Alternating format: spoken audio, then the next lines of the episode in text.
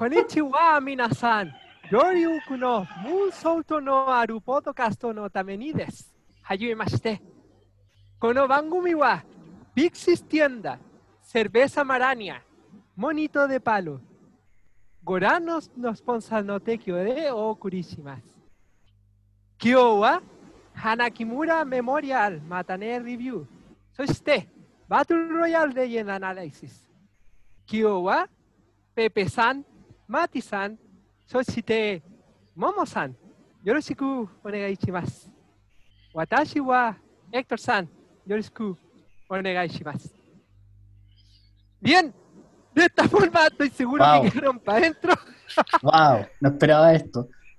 Les damos la bienvenida a, como ya dije, a por un podcast con más Moonsoul, este podcast especial de continuación de la edición que ya espero hayan escuchado, relacionado con el memorial de Hana Kimura que fue el fin de semana que pasó. Y vamos a tener una segunda parte hablando en particular de los luchadores que vimos en la batalla real que tuvo el evento. También como acabo de mencionar, para hacer la presentación en español, nuestros auspiciadores, tenemos a Pixis Tienda, que ya saben, para las figuritas pixeladas y lo que necesiten, pueden ir a Pixis Tienda, arroba Pixis Tienda en Instagram. Si quieren tomar nota de todo lo que comentamos aquí en el podcast, pueden ir a monitodepalo.ccp en Instagram para que puedan encargar sus cuadernos o si quieren tener stickers de sus luchadores favoritos, los pueden mandar a hacer a Monito de Palo. Y finalmente tenemos a, voy a proceder a abrir esto para que suene bien, Cerveza Maraña, que sacó una nueva edición de cerveza que la llamaron Roshan Imperial Stout, una cerveza oscura, tostada y lupulada, de fuerte graduación, puro fuego, que como me dijo su dueño, es para tirarle fuego a la yuta. Así que ya saben. Nueva cerveza en cerveza-marana en Instagram, la Russian Imperial Stout. No es tu cerveza, es nuestra cerveza, camarada. Bien. Oye, la vara, la vara está alta, weón. La cagó. Esta presentación ya. No, Vamos, a tener que subir, no. vamos a tener que subir el nivel, weón. La cagó. Nos dejaste muy, mucha presión. Bueno, al- algo vamos a hacer. Ahí ojalá alguien que sepa japonés me diga que también Mm. estuvo. Traté de hacerlo. Voy a, voy a hablar en jerigoncio para la próxima. Bueno, vamos a ver qué podemos hacer para las próximas ediciones. Eh, bueno, empecemos a presentar a nuestro querido panel estable. Ahí eh, nuestro experto en... ¿cómo, ¿Cómo se le llaman esas cosas? Bueno, no son electrodomésticos, pues, pero bueno, ahí Pepe estaba trabajando con una radio del año 1. Hola Pepe, ¿qué tal? Hola, sí, pues estaba contándole aquí a la muchachada que estoy reparando una radio antigua del año 92, del 98, y ahora me llegó una del 2001. Wow, es increíble cómo en el 92 tenías que armar la radio entera tú, pero entera, así, desde el cable A hasta el cable Z y costaban 15 lucas de la época. Estoy viviendo un mundo de fantasía en estos momentos.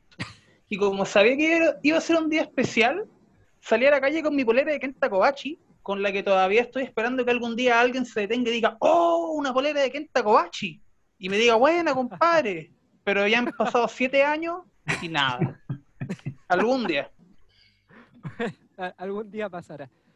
Sí. Ay, Eh, Por otro lado tenemos a, a nuestro amigo Mati, que a todo esto, tanto Pepe como el Mati se vacunaron hace un par de días solamente, así que están experimentando todos los efectos secundarios de la... de Yo la soy magneto en estos momentos. Sí, que ahora tenemos poderes magnéticos, al parecer, gracias a la vacuna. Oye, sí, Sí. deberíamos elegir nuestro poder mutante gracias a las vacunas. más encima, Magneto es mi, mi personaje favorito los X-Men, así que yo feliz, feliz, Buen, feliz. buen personaje.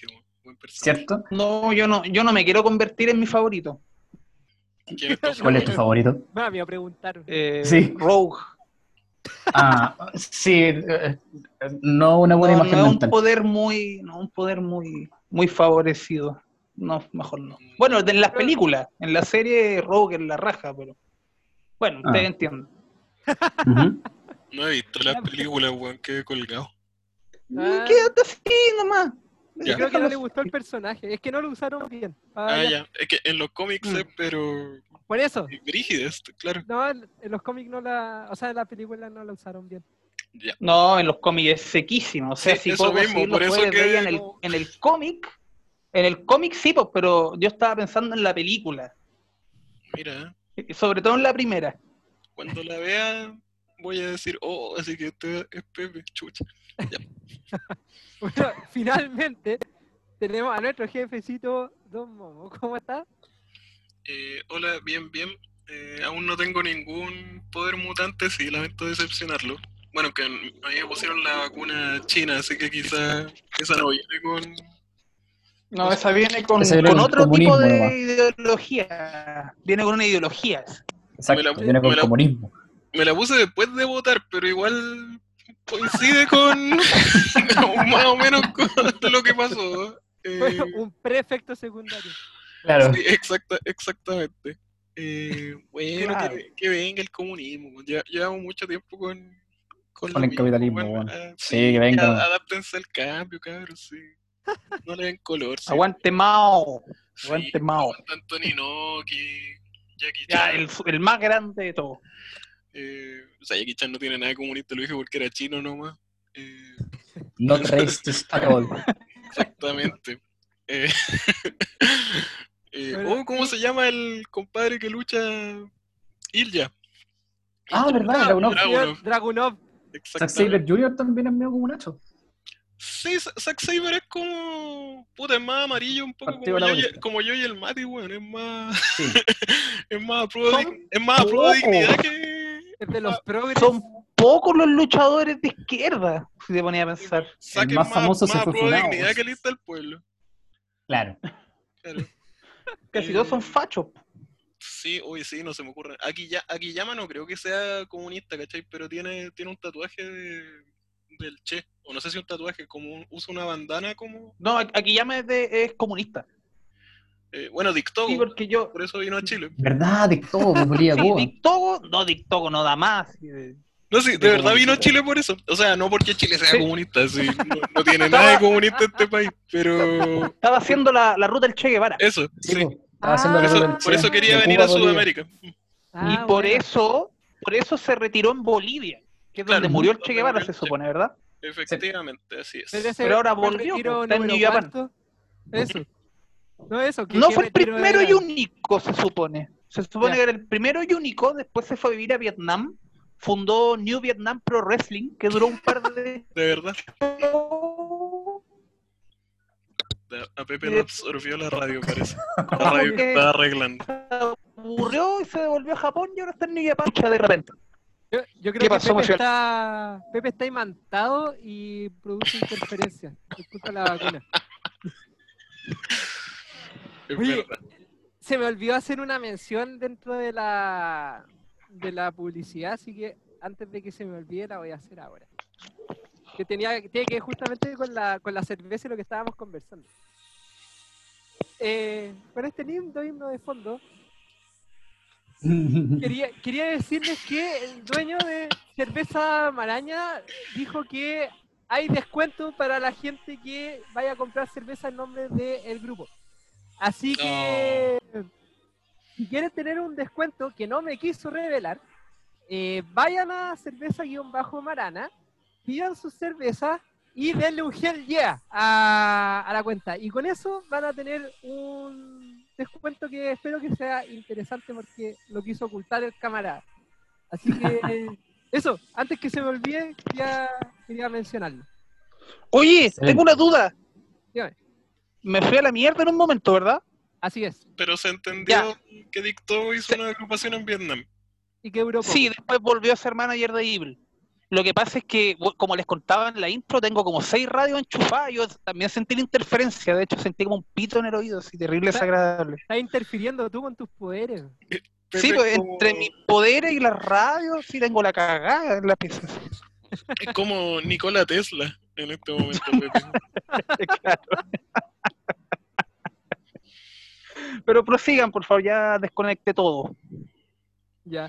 Bueno, eh, a propósito de todas estas tallas de las vacunas, dado el contexto del día de hoy, por favor, quien nos escuche, sigan los planes y vayan a vacunarse y enciérrense, que la cuestión, al menos acá en Chile, está muy, muy peluda. Hoy día, Son mil casos hoy día.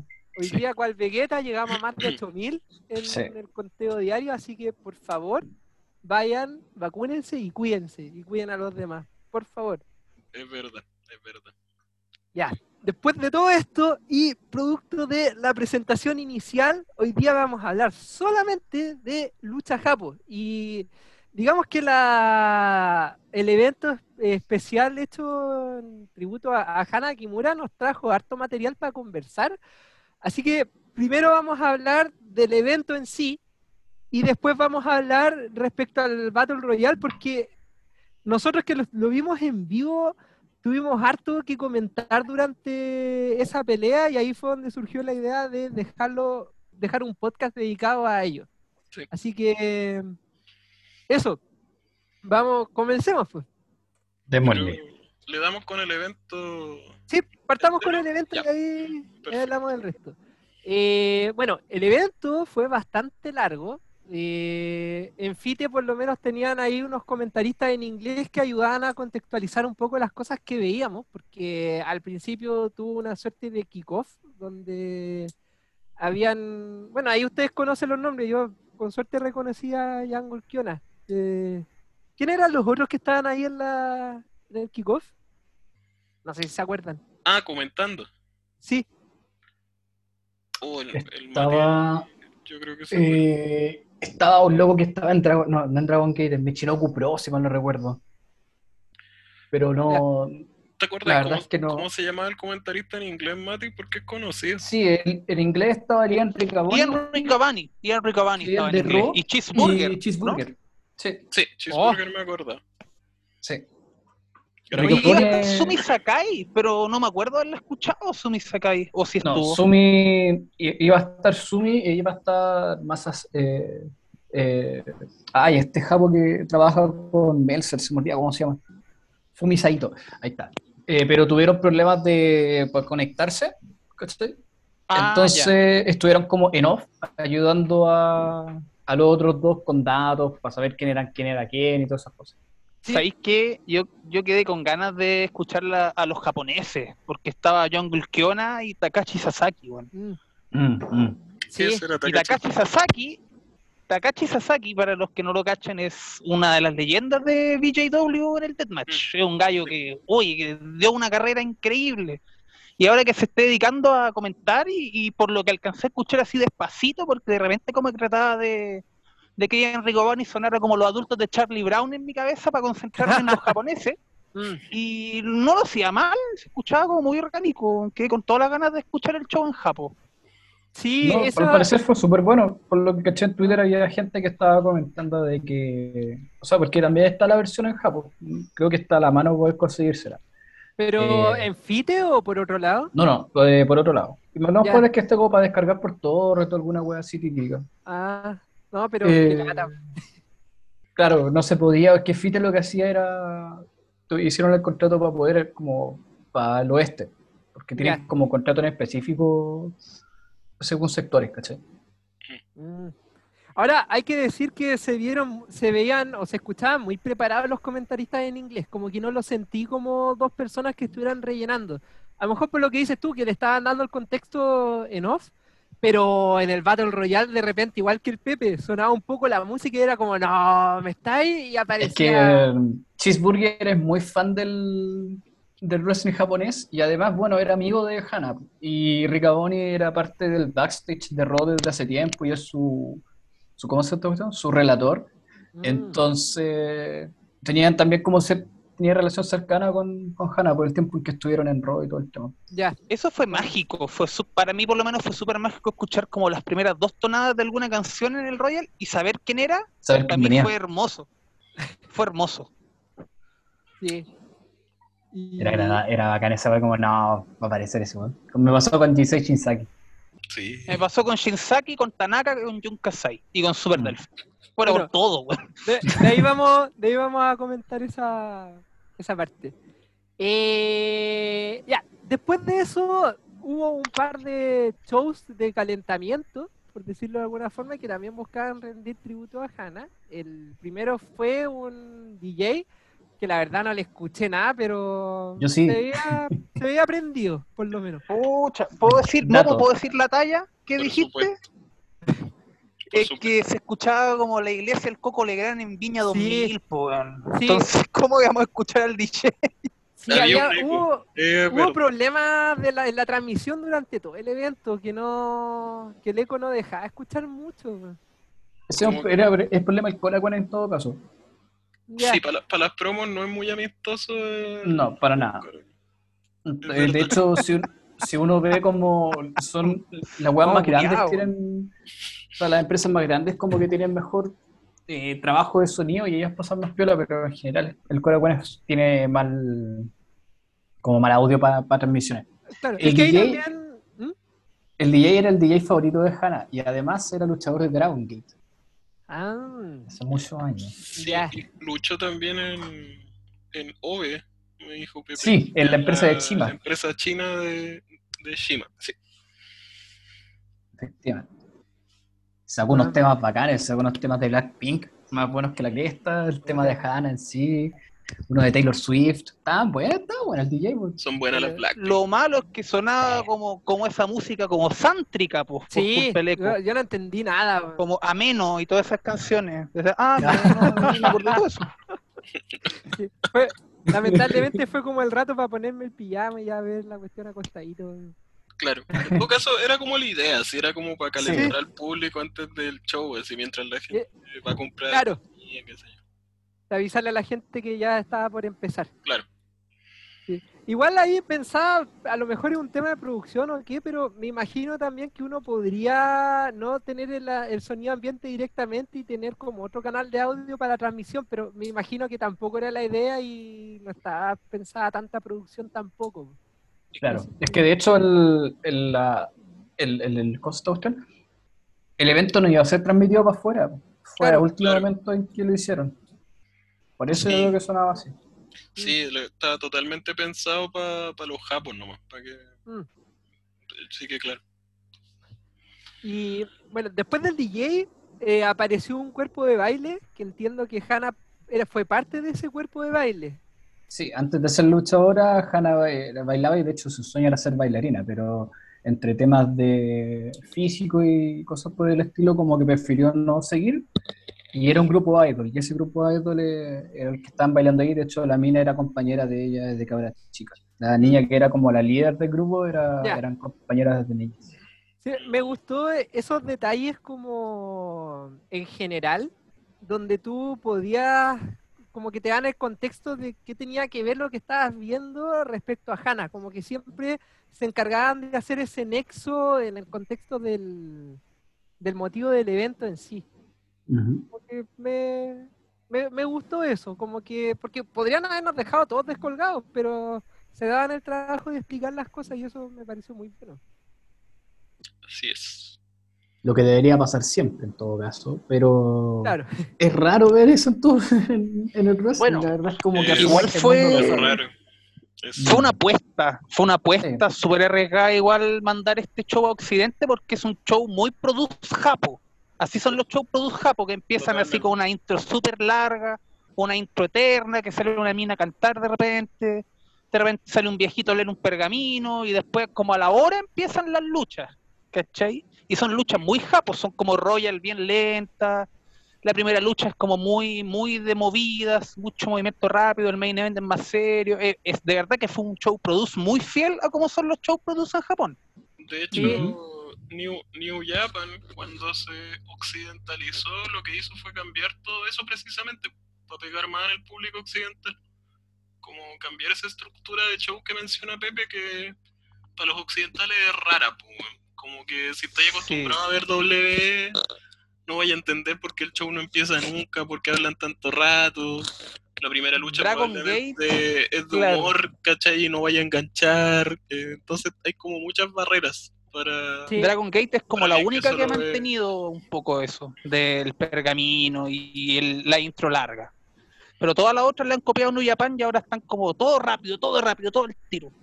De, de hecho, eh, bueno, lo vamos a comentar después, pero igual me llamó mucho la atención el Battle Royale porque yo lo veía y decía, puta, ¿qué pensará alguien que viene aquí por el evento de Hannah y le toca ver esto? Sin contexto. Claro, verlo sin contexto, no entendería por qué pasan ciertas cosas. Claro. eh, y cuál es la relación de muchos de estos sujetos, ¿cachai? Así que ahí, bueno, eso lo, lo tenemos ahí para comentar cuando, cuando Sí. lleguemos a- al Battle Royale.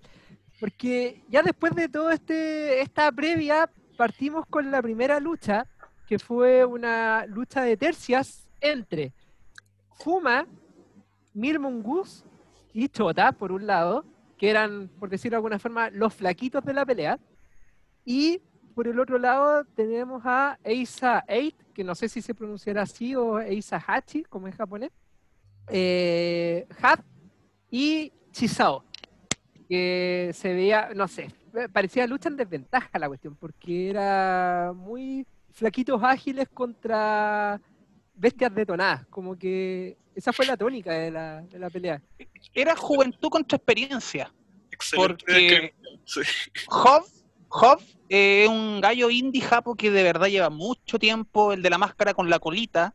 Sí, O sea- que se pegó al spot de Bianca. Sí, Oye, Bianca pero- estaba, Bianca estaba en Tremendo. pre-kinder cuando este loco usaba la colita todavía, ¿cachai? Entonces es un loco que lleva su tiempo, ha estado en pasar, ha sido campeón en Osaka Pro. Eh, Shishao también, pero con otro nombre, que ahora no me puedo acordar bien cuál es el nombre que ocupa normalmente. Shishao es como un personaje B que tiene. Inmediatamente. Shishao es como un personaje B que tiene, que es como una bestia mítica que lo ocupa harto en Okinawa Y Pro. guapo, pero- Eh, Ah, Gaina, ¿o no? mira. ¿cachai? Otro ¿Gaina nombre. o no? Gaina, Gaina. Gaina, Sí. Gaina. Gaina. Aquí está, Gaina, Kamegoro y Kazuya Yuasa. Pero Gaina es el nombre. eh, Gaina es el nombre con el que es más conocido. Ya. Shishao es como un personaje B, pero que es más conocido en Okinawa. Yo creo que fue de Shishao para representar a Okinawa Pro.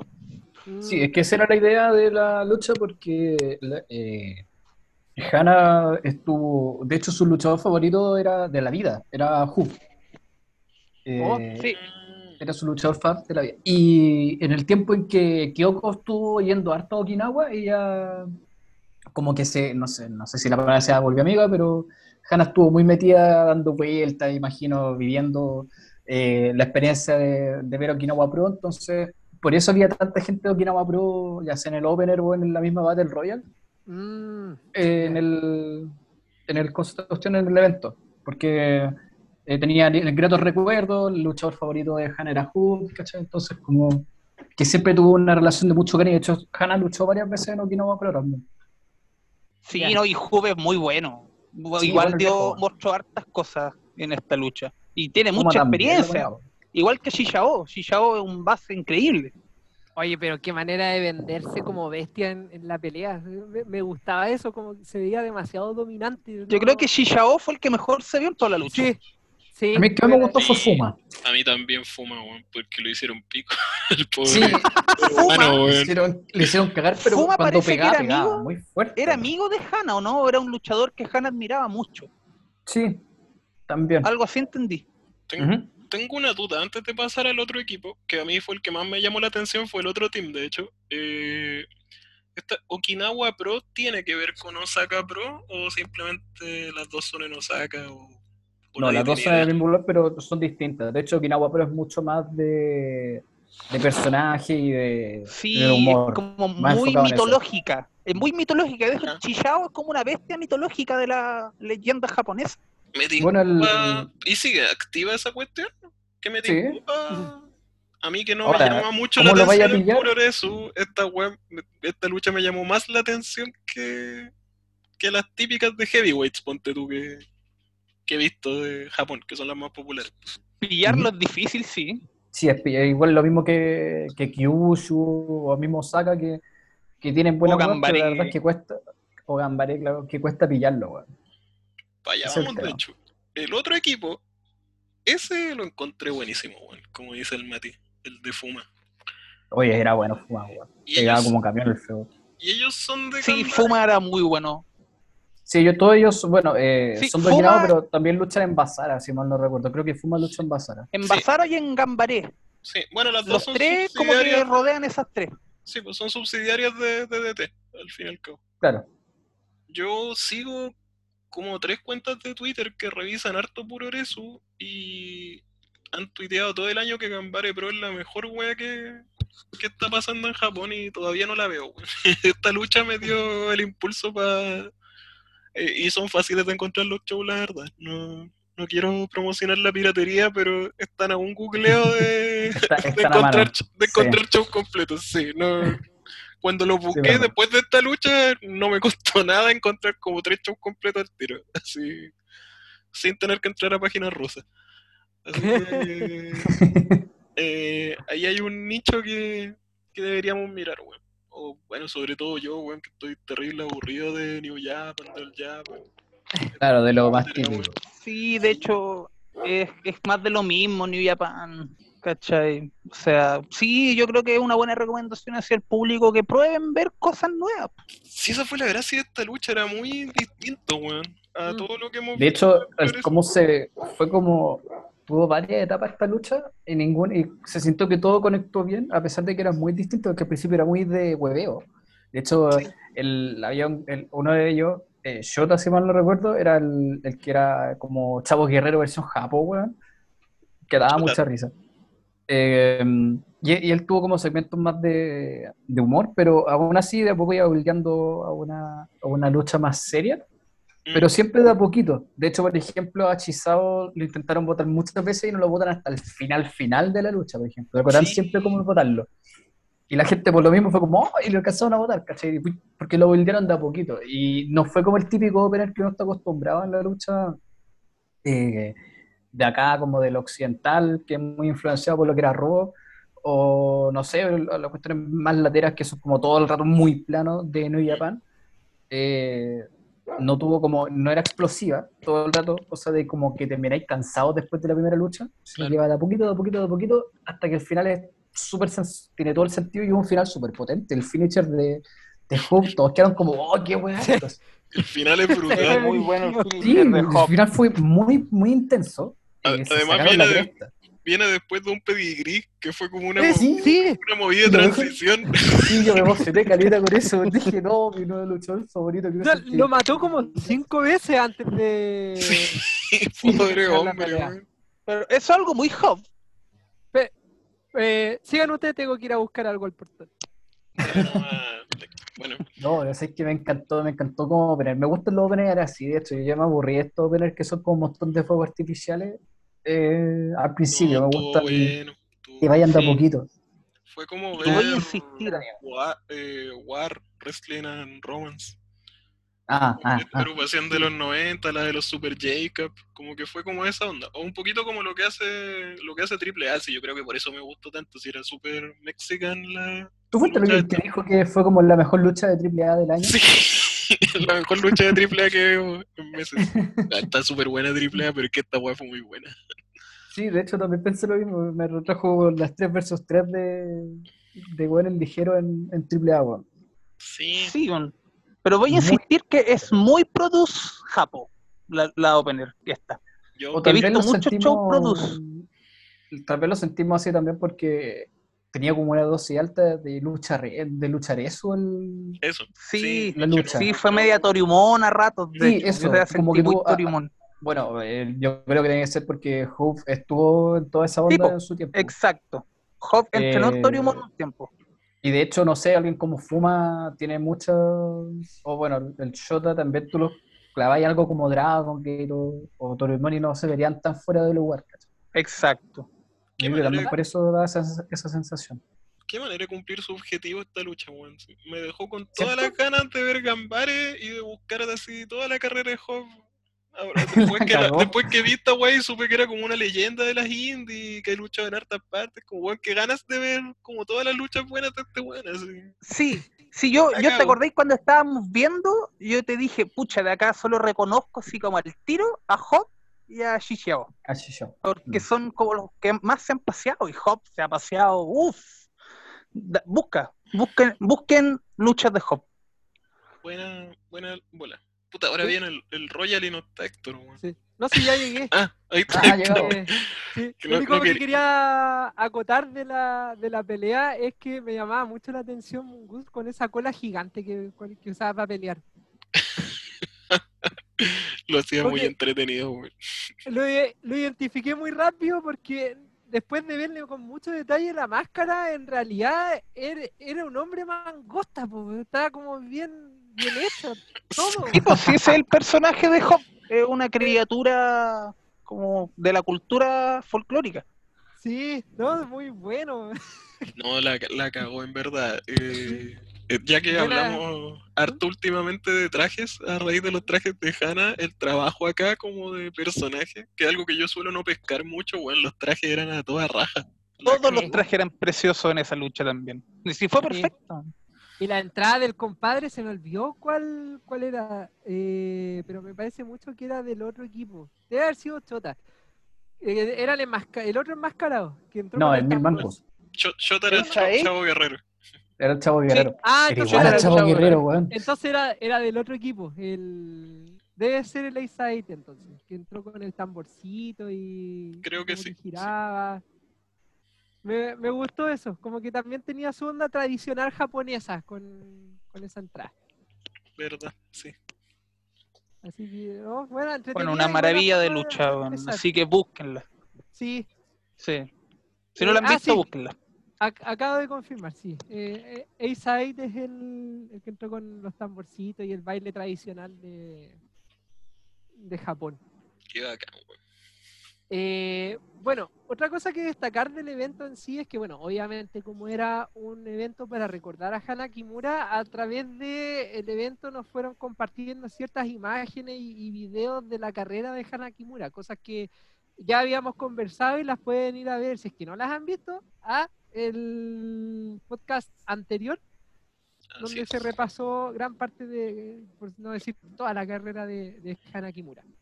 Y en- entre medio, no sé si antes o después, eh, apareció Jan Kiona también a, a decir unas palabras que otra vez, como parecía que estábamos en una iglesia antigua, no escuchamos nada de lo que dijo, pero apareció a, a dar sus palabras.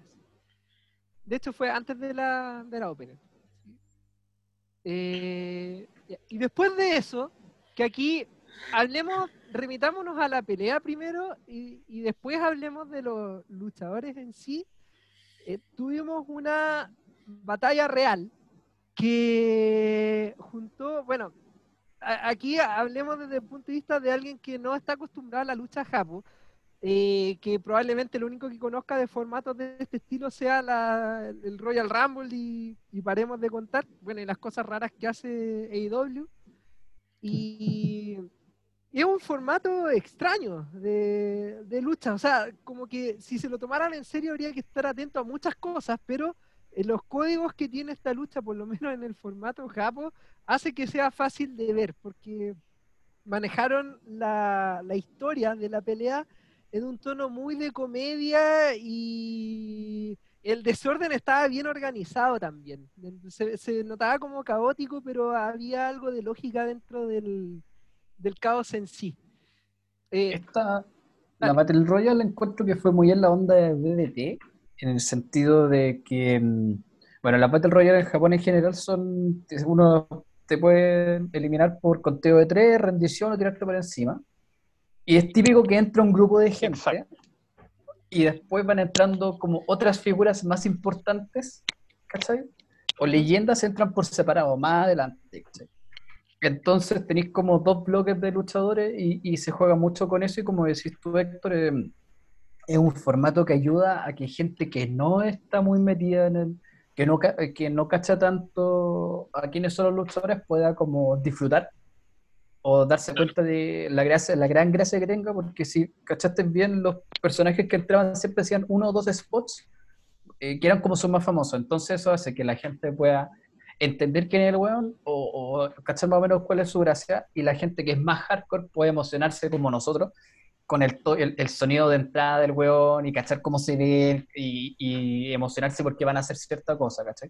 claro. Entonces, en ese sentido, son Battle Royale muy distintas a las de que uno está acostumbrado a ver en WWE, por ejemplo, Mm. que tiene como que básicamente nada es relevante hasta que quedan los últimos dos o tres. En, Claro. en esta cuestión no, en esta cuestión todo es relevante porque la, la intención que tiene es como eh, mostrar mucha gente y que la gente se vaya empapando de eso y, y finalmente pasar un buen rato, más que contar una historia, cuál puede el estilo. Así es. Y bueno, lo otro que me llamaba la atención es una estrategia inteligentísima y me imagino que es parte del código de este formato también, que es el múltiple pin. Sí, eso es muy, muy, muy de, de Battle Royale Japo. De hecho, hasta en el New Japan Rumble pasa eso. Sí, eso lo Que alguien hace un pin y todos se suman para eliminarlo. Y es- es- tiene sentido en lo que es competencia. Es que porque debería tú querés que se eliminen lo más rápido posible. Eso. De hecho, debería ser lo más lógico en todas las Battle Royale, igual por el estilo. Hasta en las de tercera es lo más lógico. Así que están por Sí. echar a uno y todos se tiren nomás. Claro, Es lo más lógico. Es lo más inteligente. sí. Por eso odio los Royal Rumble, pero ya lo dije una vez. A mí me, no, co- coincido con Pepe, aunque W ha mejorado un poquito la, la brújula del, del Royal Rumble, weón. Últimamente como que le están apuntando más a, Mm. a esas luchas. Yo siento que esta es la lucha más anti-W de la vida, weón. Eh, y me pasa cuando dan shows japoneses y por algún motivo los ve fan casuales, como los Wrestle Kingdom, los más notables, o cuando se hicieron estos shows como, como por el terremoto, los All Together, no sé si se acuerdan de esa Sí. cuestión. Bueno, Eh, fueron buenos esos shows, fueron Fueron buenos, buenísimos fueron los, los dos all together. Los dos fueron muy buenos. Y también El eran en, primero me gustó más. iban en esta misma onda, pues como más de hacer una cuestión divertida que de hacer luchas cinco estrellas. Y siempre me pasa que todo el mundo casual odia, odia estas batallas reales, las aborrece. Y es porque son totalmente anti-W, pues bueno, y a mí me gustan Claro. por eso, de hecho. Mira, uno, la batalla, la batalla era por nada, Claro, absolutamente por nada. O sea. Exactamente. de, de hecho, eso ya te caga toda la onda porque, o sea, me refiero como a los fans casuales, para mí es genial. Claro, para que, pele pa' que pelean es como la, la duda. Sí, pues, y, en los, y en los Royal de W, la única, es todo el revés, pues la única gracia es ver quién gana, pues, weón.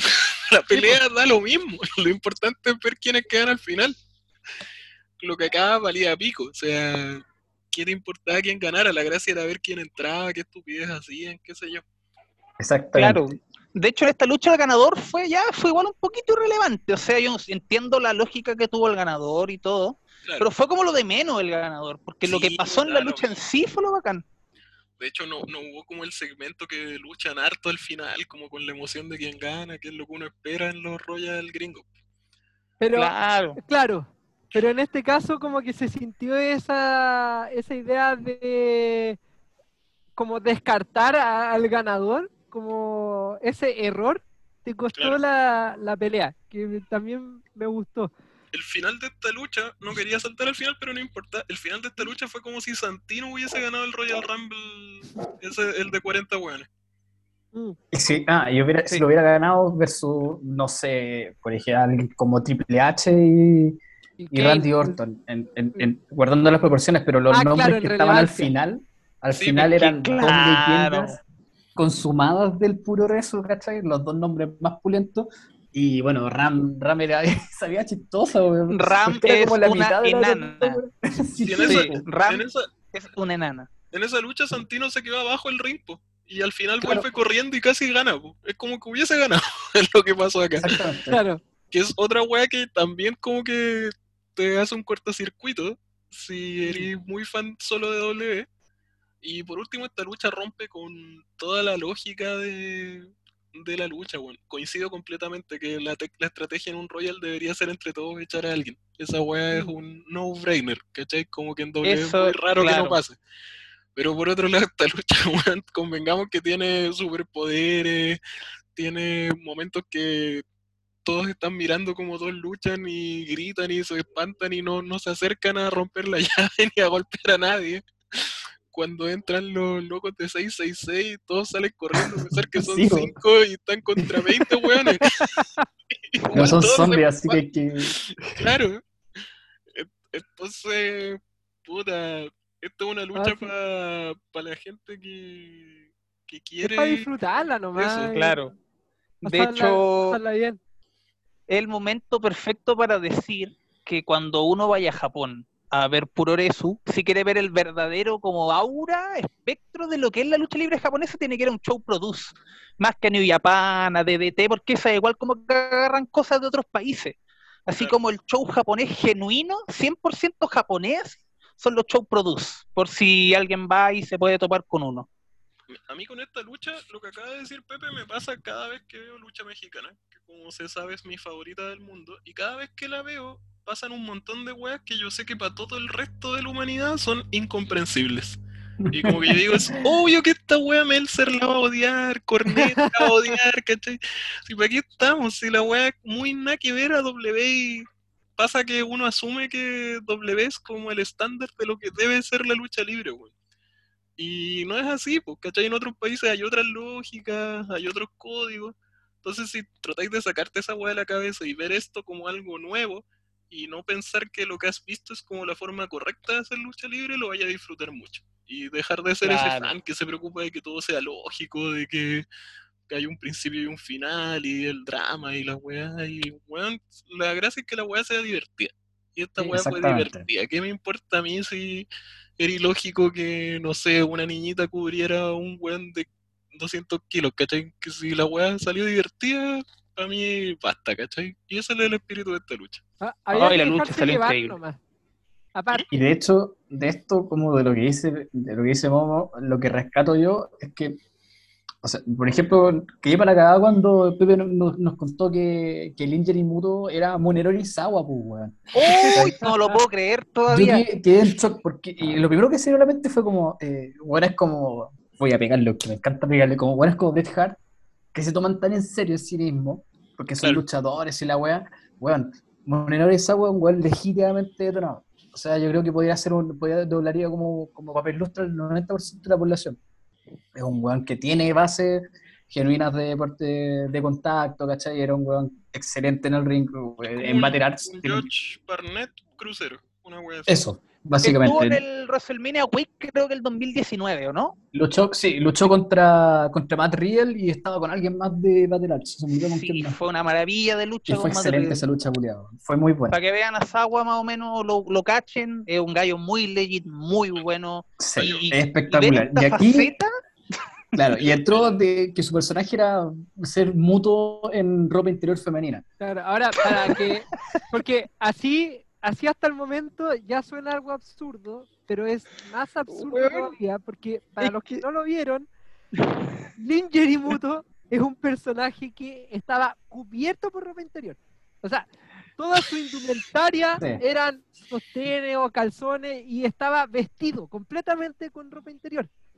De hecho, creo que tenía como hasta máscara, tenía la, De la máscara, la máscara también eran sostenes. Claro. Era, es era- como. a ver, para que se hagan una idea, es como si Minoru Suzuki saliera así. exactamente, a eso voy. ¿Cachai? Hablamos de un weón genuinamente brígido que no se toma en serio lo suyo. O sea, que no digo que no se toma en serio, ¿cachai? Que tiene mucho respeto por lo que hace, pues, weón. O por mutuo en sí, ¿cachai? Pero me refiero de que sabe que esto finalmente es lucha libre que- y, y es hueveo, ¿cachai? Esta weón son peleas falsas, hay que pasarlo bien. Claro. Y demás, Muto le dio permiso, De total, más Muto que salió sí, en si los videos. le encanta el Hasta en los videos salió Muto y a Muto le encanta pues. la comedia en la lucha libre, aunque Pero no sí, la sí. haga. Pero sí, de hecho hubo otro guiño a Muto, porque también luchó este luchador que es como el más viejo del mundo. Ah, el, el ay, ¿cómo se llama? Eh, espérate. Mensore Oyayi. Ese. Que el personaje es como que es un caballero como de 500 años, así, entra con bastón, se mueve lento y toda la wea, y en un momento como que reaccionó, como que despertó, le dio la chiripiolca y hizo todas las movidas de Muto. po, Ay, fue muy bueno. que- eh, Ahí se Sí. mandó el Shining Wizard, ¿cierto? Sí, Sí, hizo, pero le pegó muy fuerte, weón. y bueno, esa wea obviamente es un guiño a que Muto tiene como 500 años y está de campeón de Noah, pues weón, sí, es Eso. evidente. y yo creo que Muto se debe cagar de la risa con esa wea, sí. De más que sí, vos. Para, es que Muto eh, participó en una agrupación donde embarazó a una mujer ¿Verdad? ¿Verdad, vos? Bueno, Con sus poderes, ¿o no? Así que... Sí, con el, el Y no voy a, El no voy a seguir comentando sobre eso porque estoy en casa ajena. Pero después, ah, Busquen por favor, veanlo. Es demasiado bueno, Hustle. Mm. Aguante RG. RG es uno de mis luchadores favoritos de la vida. De Host. Hargay, el compañero. RG, Real Guy. Sí. Uy, acabo de ver en, en internet que Ninja Muto apareció, o bueno, si quiero entender eso, que estuvo en el Big Kaiju Battle en, en- en algún momento. Acá en, en un WrestleMania Weekend. ¿Sí? No me Debió haber sido cuando. Sawa fue, po. Cuando Ah, Sawa sí, fue tiene que haber sido cuando fue. Weekend. Mira, Debió haber 2018 ocupado dice. Ninja 2018 tiene que haber sido, sí. Sí, de- el- Ya, aquí lo estoy sí. como noticia. Que para el, 2000 para el Kaiju Battle del 2018 estuvo Ninja Muto. Ahí para que. Todo Ninja weón. Muto. Uh, Oye, Entonces sí. ya, pues un personaje que igual ocupar. Pues mira, bueno sal. Sí, no, no, no- no fue por la ocasión. De hecho, yo creo que Claro. A ver, otro tema que después lo vamos a comentar también que fue chistoso fue a ver a Sakura Hirota disfrazada de Hana. de Hana Kimura en su versión del Tokyo Cyber Squad. De, de hecho me di cuenta que en la, en la etiquetita tenía escrito Matané, como en el contexto del evento. En vez de tener Ajá. las siglas del Tokyo Cyber Squad decía Matané en, ahí en, en la placa. Y no duró nada, pues. Creo que la echaron al tiro. La- Es la gracia de Sakura Hirota. weón. La gracia es que Sakura Hirota es de la, de la- se entrenó en Gaea y es, es un, es un espécimen distinto, porque Gaea era muy serio de la weá y Sakura Hirota, su personaje era de ser la peor luchadora de todas. ¿Cachai? Y la gracia es que a veces le, salían le salen weas bien y la buena se emociona e intenta hacerlo de nuevo y le sale como el culo y termina cayéndose, perdiendo y weas Claro. por el estilo. Ese es su personaje. Ahora, genuinamente ella es una excelente luchadora. Es muy buena, campeona de Wave en este momento. Y la otra versión que tiene, eh, y que además más de una persona lo ha visto porque hay como gif famoso, es de que le gusta eh, lo que hizo ahora con Hannah, pues, como de hacer de, de otras personas, como de copiar. Claro, Sí. entonces tiene luchas famosas contra, contra Asuka, contra Meiko, Sí. donde se cagan de la risa con la mina, ¿cachai? Es De chistoso hecho- ver a Meiko. Sí, Reírse. sí. Sonreír. Sí, Yo, sí. Lo, iba a comentar más adelante cuando llegáramos al análisis por luchador, pero ya que estamos hablando de Hirota, la lucha con Meiko Satomura está en YouTube para que la busquen. Muy entretenido. Es la única vez que, que he visto a Meiko Satomura aguantarse lo cagada de la risa que está por las estupideces que hace Sakura Hirota. Sí, es muy buena. Es demasiado buena la pelea, más encima le exageró mucho las cejas, entonces tiene unos gestos tan raros. Oh, es buenísima esa pelea, la recomiendo totalmente.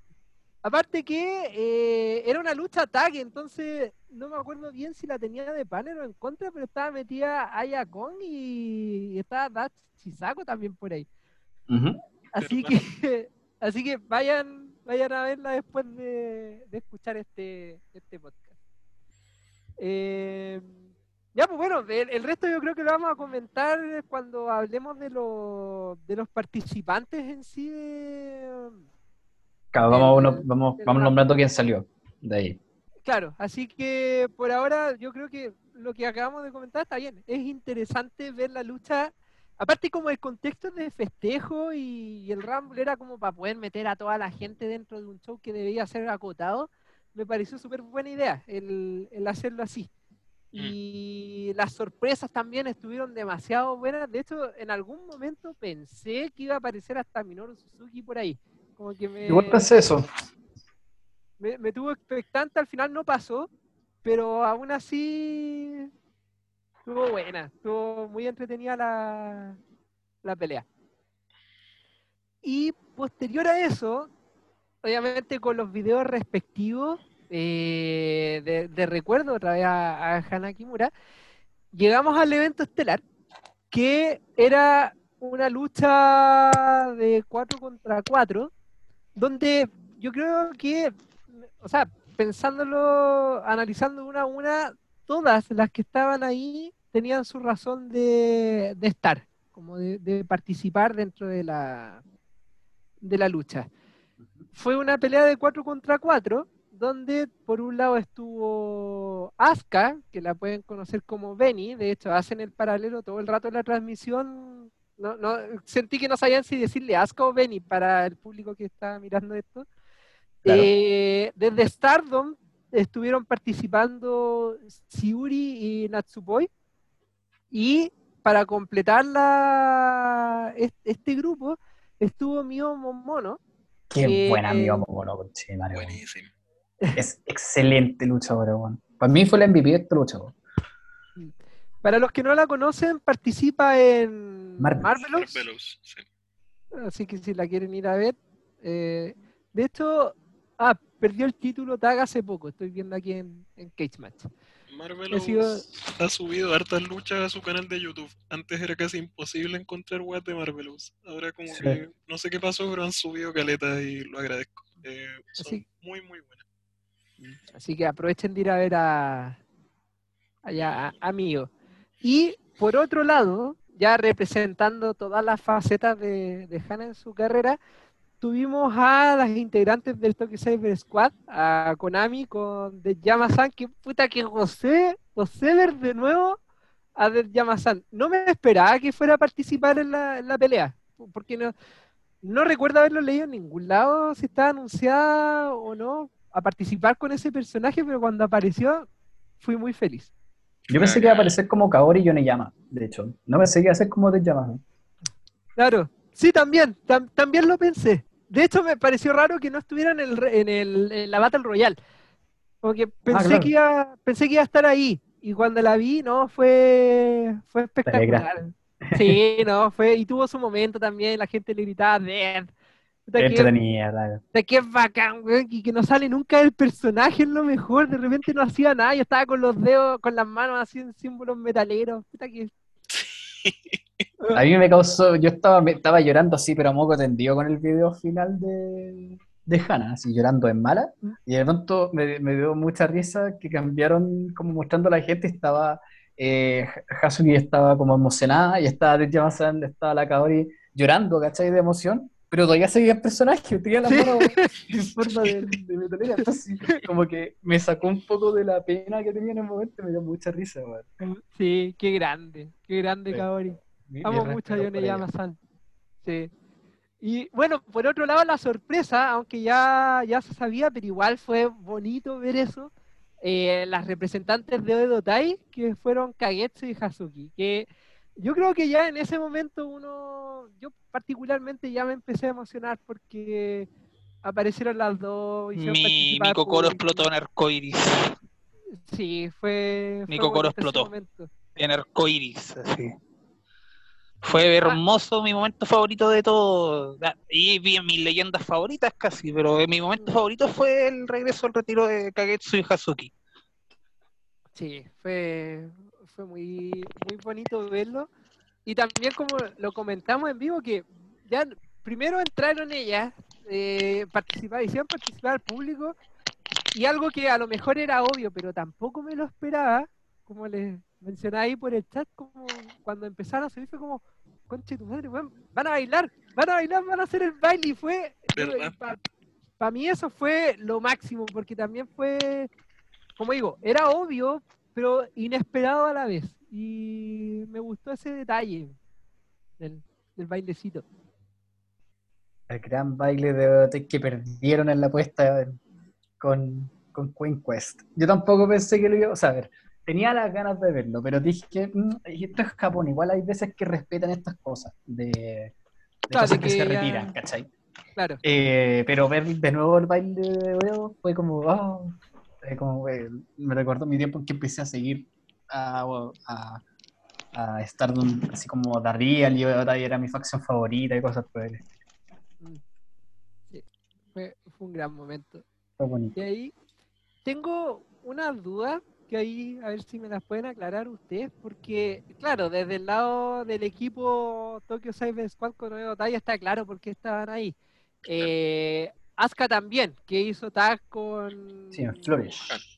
con Hannah Con Hannah. en Wrestle One, si mal no recuerdo. En, Sí. como decían ustedes.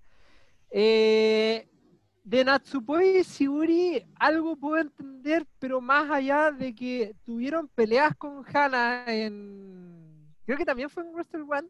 eh, Se toparon varias veces en varios lugares, por eso. Sí, en Claro. Sendai y en Wrestle One.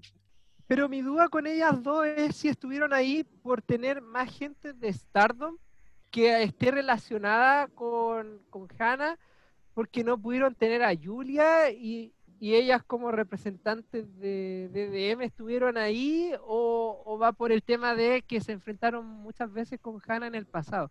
Como que Yo no creo que sea por lo de por lo de Julia y cosas por el estilo, porque si hubieran podido tener a Julia eh, o alguien así como nombre, eh, creo que hubiera sido otro tipo de lucha la que hubieran hecho. Ya. Porque el nombre Julia pesa mucho como nombre, ¿cachai? En este momento. Y hubieran tenido, no sé, pues a Mayu lo mismo. Entonces, eh, yo creo que es más que nada porque Shuri formó parte importante del principio de la carrera de, de Hana. Así se lucharon hartas veces en Wave, en Wrestle en Sendai. No, no fue pocas veces las que estuvieron y, y por lo que entiendo yo, eran relativamente cercanas, especialmente porque también es, Asuka y Shuri también son cercanas. Eh, y Natsupoi era de la misma generación. De hecho, creo que durante un tiempo entrenaron juntas, porque Natsupoi debuta en, Act- en Act- Actress Girls, so- eh, AWG, para no quedar como weón que no sabe hablar, AWG, con Tam Nakano, pero después Tam va donde, donde este, con- va a hacer Deathmatch, y, y Natsupoi se va a Wrestle One y empieza a, a moverse en realidad por toda la escena independiente. Entonces, yo creo que, que es por eso, porque entrenó un tiempo con Natsupoi. Y Mio es de la misma generación. De hecho, Había como una sensación de rivalidad ahí. Ya, ya. Y tú mismo lo hiciste notar en su momento, que Mio en particular entró muy, muy emocionado. De hecho, fue la primera que le tocó entrar a esta lucha. Casi Sí. post video fue la primera en entrar y se veía muy, muy emocionada. Muy emocionada. De hecho, incluso la ropa que tenía y el peinado que tenía eran referencia a Hana. Claro. Ah, sí. Sí, y a propósito de eso, también en la entrada de Asuka, el kimono con el que entró también era un kimono de, de Hana Kimura. Pertenecía a la abuela de Hana. Y se le heredó a Wow. Hana. Y, y Kyoko se los dio a Asuka para que lo usara. Oh, Como en honor a Hana. Eso- esos detalles yo creo que abonaron muy bien el, Sí. el evento, como que lo, lo hicieron... La lo ropa de Kagetsu también. La ropa de Kagetsu, parte del pantalón era de Otai y la otra parte era de, Era de. Hana. Mm. Sí, sí, eso también, también lo noté porque, bueno, eh, era fácil notarlo porque Otai pelea de negro entero siempre. Entonces no, Claro. no era muy difícil que llamara la atención. Así que, bueno, eso es respecto. Todo este rato ya hemos hablado de las entradas nomás. Ahora pasemos a la pelea. ¿Qué les pareció esta 4 contra 4? Eh, ¿Cómo decirlo? A ver. Yo creo que fue la menos como a ver, es que no quiero que suene mal, pero fue como la menos, la que menos buscaba hacer una lucha objetivamente, si es que existe la objetividad en esta wea, como buena. Como que era más una lucha como para como para homenajear, como Mm. todo lo que hemos hablado se traspasó a la lucha, como para revivir secuencias, eh, revivir rivalidades, emocionarse con Kagetsu luchando de nuevo. eh, como esa onda, fue una lucha como muy feliz, creo yo. No fue una lucha así, Sí. cinco estrellas y toda la weá. Fue como una lucha como para pasarlo bien, para disfrutar, para... Muy en el tono del evento en general, pues este fue, como habíamos dicho nosotros, fue un memorial en que el objetivo era celebrar la carrera de Hannah, o sea, disfrutarlo, ¿cachai? Reírse, mucho humor, como hemos dicho. Y creo que esta lucha fue como un, un popurrí de eso, como, como harto picoteo de, de movidas, de nostalgia, de gente que volvía al retiro. Eh, Yamasana haciéndonos reír, ¿cachai? Fue una lucha para pasarlo bien. No fue una lucha para estar preocupado de si era buena o mala, ¿cachai? La wea. Fue como para disfrutar. nomás. Que creo que era lo correcto en todo caso. O sea, correspondí y calzaba totalmente con, con el tono del show. Y como son todas buenas luchadoras, obviamente fue una lucha muy buena dentro de todo ese contexto. Claro, que no se, no se piense que, que porque era una lucha como para celebrar y divertirse, que aquí no le pusieron cuenta, onda, eh, se sacaron la Claro, cresta. se pegaron Ah. heavy, Se sí. pegaron, sí, se sacaron la cresta. Mío andaba a 200 por hora por el ring, weón. Asuka mató muchas veces a distintas personas, especialmente a Kagetsu, weón. Oye, Asuka Sí, estaba más bélica que no sé qué, güey. Sí, o sea, Asuka andaba con la weá. Y estaba feliz matando gente, como que Sí, eso. estaba, Y se movía, movía la salsa. cola, movía las caderas, weón. Le encantaba matar gente. Oye. pegando patadas asquerosas, weón. No, muy, muy, muy entretenida, muy bonita la lucha. Esa es la palabra, No- una lucha bonita.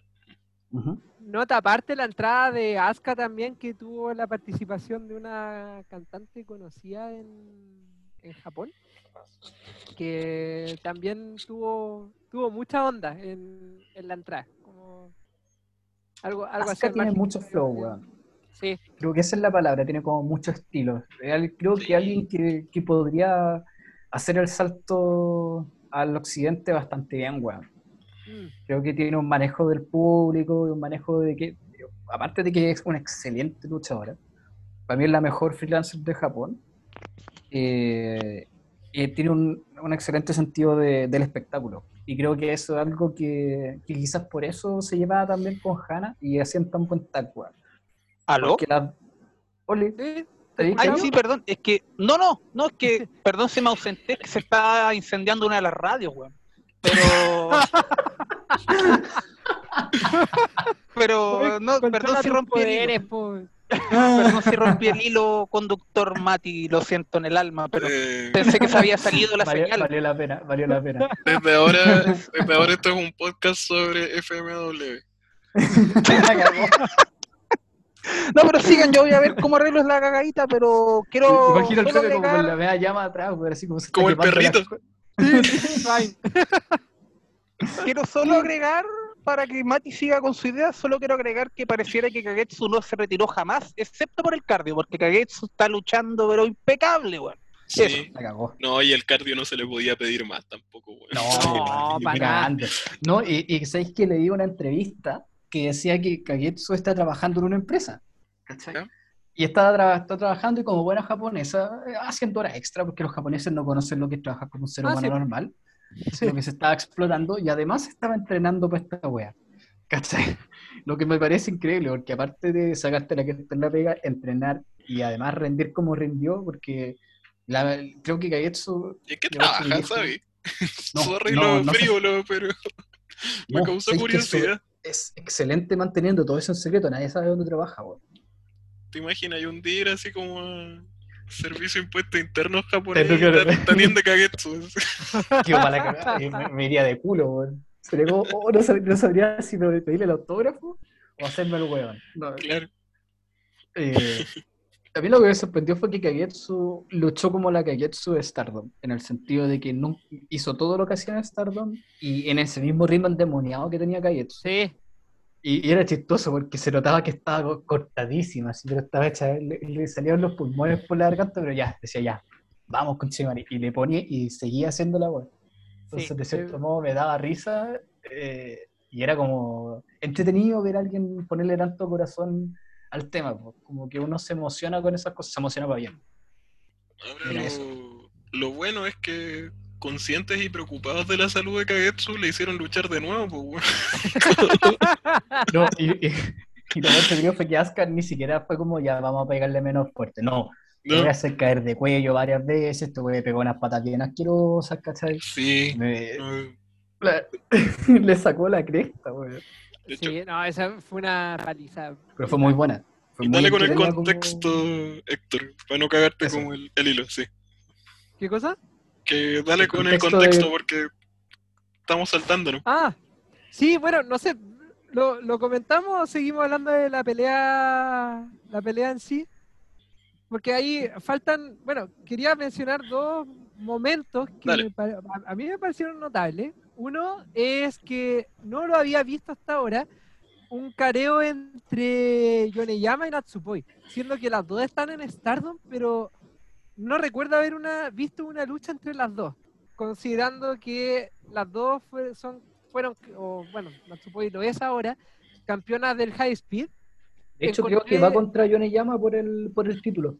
Oh, pero espera, pero ya Creo. es campeona Natsupoi, ¿o ¿no? Sí, pues ella es campeona, creo que lo va a defender contra Yoneyama. Creo. Ah, ya, pero en su personaje la payasita triste. Sí, pues. Ya. Sí, sí, sí. Claro, porque, bueno, eso, me gustó ese enfrentamiento entre campeonas High Speed, fue como una buena exhibición. eh, de hecho, en ese sentido, siento que la pelea igual estuvo organizada como Dream Match, en el sentido de que cada una en el rol que le corresponde fueron haciendo los tags para que tuviéramos ese careo que queríamos ver. Claro. Eh, Como que funcionó muy como Dream Match eh, desde ese punto de vista. Y lo otro que quería mencionar que también puta que me dio risa cuando invitaron a Jan Gulkiona a hacer la pose del Tokyo Cyber Squad y después le echaron cagando del ring. Ah, sí, pues Konami la echó. Como la Oh, traicionó. Sí, qué, qué- qué buen momento ese. Como, de, como dijo Mamo, hasta, hasta, en el show de Hana se joroban a la a Kiona. Weón. van así. es su, Pobre Kiona. su destino. Es su destino la pobre Kiona, weón. Fue, fue muy bueno eso. Y bueno, en algún momento también hubo un segmento Brawl entre- donde andaban paseando todas por todos lados. De hecho, ahí se alcanzó a notar, como que no había un rol definido aquí, como entre buenas y malas, como que se repartían un poco en la estructura clásica, obviamente. Claro. Y, pero sí se notaba mucho que el equipo de Otai con el Tokyo Cyber Squad como que buscaban el que las otras no pudieran entrar a, a ayudar o, o a interferir como para dar bien los golpes adentro. En ese sentido, Había Si como más no sentido de equipo en ese sentido. como- claro, claro. Y, y ahí tuvieron, si mal no recuerdo, me pueden corregir, pero a mí la tuvieron ahí como para hacer la bolsa durante toda la pelea. Claro, y por eso digo que la considero mi, mi MVP, porque de ahí eh, mío además es la mejor encuentro yo para hacer ese rol de la babyface que viene de abajo, eh, por la explosividad que tiene y todo ese tema, y porque es muy como niñita tierna, entonces eh, tenía las cabronas, weón, de Odeotai sacando de la cresta, y tenía a Konami que la, dobl- la doblaba la pateaba como nada. Mm, Entonces, ese fue el rol de mío en la lucha y creo que fue como el, como tú decís, eh, que mientras un equipo estaba como muy, tenía sentido de equipo, ujú. eh, porque finalmente fueron de equipo muchas veces y cosas por el estilo, mío funcionó como el gel que unía al, al equipo del otro lado. Eh, creo que fue un, un excelente rol en ese sentido. Y ¿sabéis qué? El- ver a Hasubi contra Mio Mono fue una cosa que me gustaría ver de nuevo. Y Sí, corre el rumor de que, de que podría volver. De hecho, oh, la entrevistan a Kagetsu y a ella, y Kagetsu dice eh, que no, que esto, o sea, quería estar sí o sí en esta weá, ¿cachai? Se lo pedía a, a Kyoko, pero no voy a volver.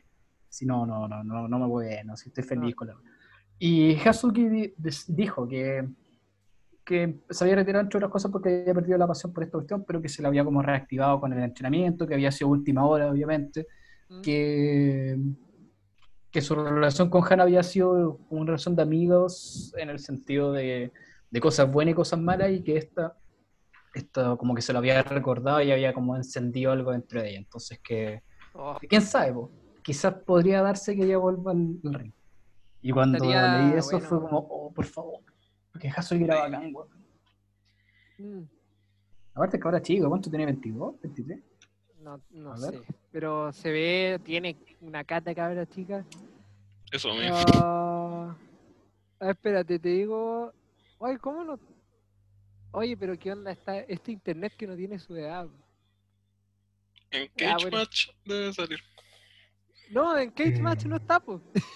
Ahí ¿En estaba mirando. Chucha, Sí, no, no tiene. cagué. Ya, bueno, Firo, pero es mi fuente oficial de todo. Pero, pero es joven y Sí. tiene mucho, mucho que dar si es que quisiera volver. Ojalá vuelva. Y bueno, creo que eso es como en sí. Lo último, bueno, obviamente hubo varios spots que homenajeaban a, a Hannah. Estaba la patada maletera a las cuerdas, que se vio brutalísima. Sí. Eh, la Jairangea recuerdo también haberla visto en algún momento.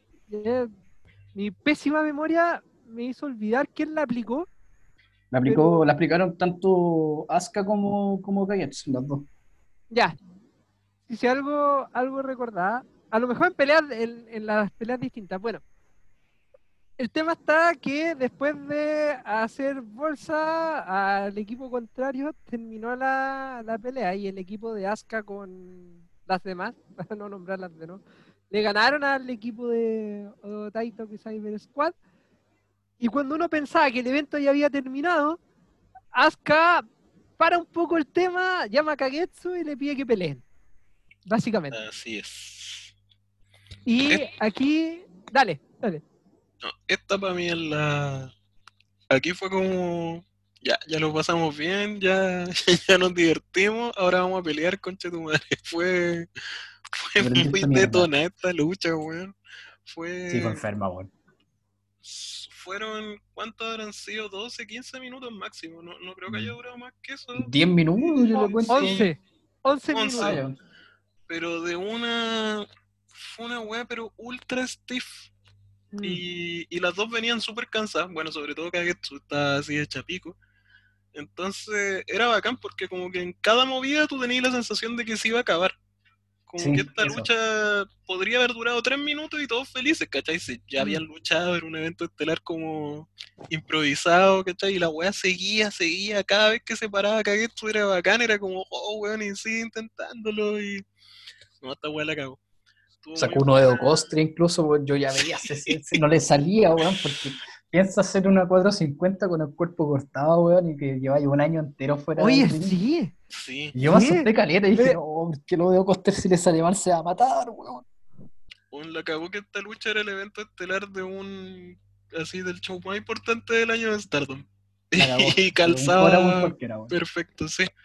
¿Sabéis Sí. que me quedé pensando después que hay hay muy pocos podríamos hasta hacer una lista, weón. Hay muy pocos como eventos estelares improvisados en la lucha libre. Así como que pensáis Mm. que se acabó el show y pa, pasa otra cosa y Mm. el, el más legendario que me acuerdo en Ring of Honor cuando pelearon era Samoa Joe y Jay Lethal contra Loki. Ay, no me acuerdo quién era el, el tag de, de Loki. Homicide. No sé si tú lo cacháis, Mati, eso fue en Manhattan Mayhem. Fue, pero Fue la cagá. fue como el 5 debe ser. 2005, 2006. Sí, por, a- por ahí, pero fue un evento estelar también. Ya se había acabado el show, ¿cachai? Joe le había ganado a, Le- a Lethal, creo, de hecho, y entran los otros hueones a pegarle a los dos y llega un árbitro, campana, y dice todo el público para la cagase. Bueno, imagínate lo que ir en vivo y que te regalen otra lucha. Y eso, yo creo que eh, eh, fue un regalo para todos. eh, y que esta cuestión puede, como decís tú, haber durado dos, tres minutos y todos felices, pero nos dieron una lucha completa. Y un luchón, weón. Fue Era terrible la mejor buena lucha lucha, del show, probablemente. Sí, y de hecho, la tengo en mi lista de luchas del año y todo, pero sin, sin ningún drama, weón. No, Sí, fue un muy, luchón, luchón. fue muy bueno. Fue muy, muy bueno. Eh, Después la pobre Kagetsu tuvieron que llevarla casi a la para atrás. Estaba para la caga. Sí. O sea, terminó la pelea, se hizo un rol hacia afuera y se quedó ahí. El, Tirada el suelo. porque el no tenía suelo fue aire. su amiga. Sí, Sí. sí, de hecho Farra me contaba, es una, una cabra con que hablo en Twitter y todo eso, que si quieren saber como buenas traducciones de, de todo lo referente a lo que pasó con Hannah, lo que sigue pasando con temas legales eh, y cosas por el estilo, y bueno, también de otras cuestiones como artículos de New Japan, se los recomiendo mucho en Twitter, seguirla. Eh, ella estaba ahí en primera fila y con- me contaba que, que estaba, no, no podía respirar, porque estaba con el, estaba así como Oh, para la cagada, sí, sí, De hecho, se la llevaban para atrás porque no se podía el cuerpo, así, estaba cortadísimo. Y yo creo que la única razón de por qué se dio tan bien, por esa weá de la adrenalina, weón, de que uno Mm. hace cosas que no entiende cómo se hacen, porque, eh, puta, weón, fueron cuántos, 17, casi 18 minutos de lucha en la primera. Estuvo peleando fue casi media media- hora, po, Fue media hora, pues, weón. Sí. Y es mucho media hora, para cualquier luchador es caleta media hora, imagínate para alguien que viene llegando de vuelta al ring, weón, después de un año Sí. y que no tiene el entrenamiento de día a día. Porque fue intenso si le sacaron la sí, weón. Fue muy Claro, no- intenso. Sí, pues, o sea, no fuera nada que hubiera estado ahí eh, parando el dedo, haciendo que el público aplauda, sino que le estuvieron sacando la cresta todo el rato. Y ella también, total, que se tiró hartas veces, weón, hizo la, la triple, el triple tope suicida, weón, corriendo como, sí. Corriendo como bestia, weón. Eh, eso es, es para sacarse el sombrero, a mí me sorprende porque, eh, como decir, me acuerdo que una vez Shawn Michaels lo dijo, cuando él volvió, que una cosa es tener como el cardio de cuando uno entrena, salir a trotar, correr, y otra cosa es tener el cardio de lucha. po. Mm. Por eso cuando uno ve a alguien que esté como, no sé, alguien como Kevin Owens o Kid Lee, eh, lo veía en el ring y uno dirá, ah, tienen que cansarse más, pero el cardio de lucha es distinto. Y esa weá hay que saber, se entrena de una forma distinta. Y, y la mejor forma de entrenarla es luchando muchas veces durante muchos días. Claro. Finalmente es así. Entonces, la gente, lo- los que vuelven después de mucho tiempo parado, lo que más les cuesta es eso, recuperar el cardio de ring. Finalmente es una weá que solamente la puedes recuperar con reacostumbrando el cuerpo a ese ritmo. Y ver a alguien como pues, Ha- Hasugi también, aunque en menos medida porque participó menos, pero Hasugi y Gaetsu se vieron como si no se hubieran retirado nunca, weón. Sí. Lo cual me, me sorprende mucho. O sea, el costo lo tienen post pelea. Cuando Claro, ya. que Cuando no se van a poder mover durante como una semana, weón. revoluciones. Claro, Claro. Esa, esa es la cuestión. Sí, pues, pero- increíble. No, Asuka Brígida. Es muy buena luchadora, weón. Estaba feliz peleando con Kagetsu que estaba muriendo. Sí, y ni siquiera lo ocultaba, si eso era lo mejor. Como Sí, que no- tenía la sonrisa pegada en la cara, weón. Es como, cagó. como una fan, weón. Sí, estoy matando a Kagetsu. Más emocionado es imposible, weón. Sí. A, a- a propósito de Asuka, vayan a, a la cuenta de Chocopro en YouTube porque dos días después estuvo ahí en una brawl de 3 contra 3 contra el Pencil Army que... oh, weón, ¡Qué ¿Verdad? de pelea! miedo, de miedo. Sí, Fue y- buena y esa fue lucha, dos días después nomás, po, y la misma parada de, oye, estoy matando a esta gente, lo gozo. Sí, no. Y ya hablaron del Vía Crucis de Kagetsu, ¿verdad? En eso Sí. Sí. Pepe. Sí, Pepe, en eso estábamos. eh, Qué bacán, weón. Sí. Se Qué buena lucha. la, la no, casa sí, mira, fue pie. como que conecté. Sí, no, sí, mira, lo que pasó fue que conecté uno- unos cablecitos a un parlante y ahí como ¡psh! Chispa. Pero todo bien. Se quemó la radio, ¿no? Con weón. permiso. Siempre pasa, siempre eh, sí, en todos los capítulos hay una, una historia muy buena de Pepe. La cago. Gracias por tanto, perdón, eh, perdón por tan poco. Buen show, Bueno, buen show. ¿Sabes qué? eh, Yo creo que Kaietsu representa, bueno, eh, Asuka estaba súper emocionada y entretenida por eso porque es Kaietsu, un nombre importante, Claro. pero también no hay que olvidar que, que Asuka eh, es un- tal vez el referente más importante entre la lucha libre eh, japonesa del mundo de la LGTBQ. Eh, ella además, Mm, puta, cuesta, es mucho más difícil en, en- en español poner el pronombre adecuado porque no tenemos el adecuado, no tenemos el it, ¿cachai? O el de, o el theirs, en, como en inglés, ¿cachai? Pero ella se Claro. considera genderless, o sin género, eh, no binaria, mejor dicho. eso.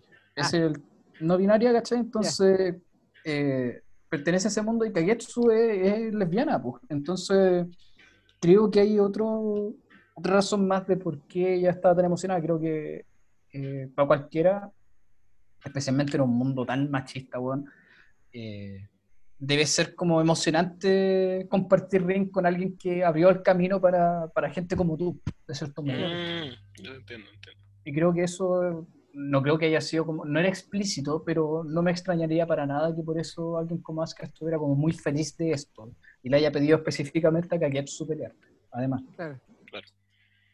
Por eso se lo agradeció haciendo la pebre en el ring. Exactamente.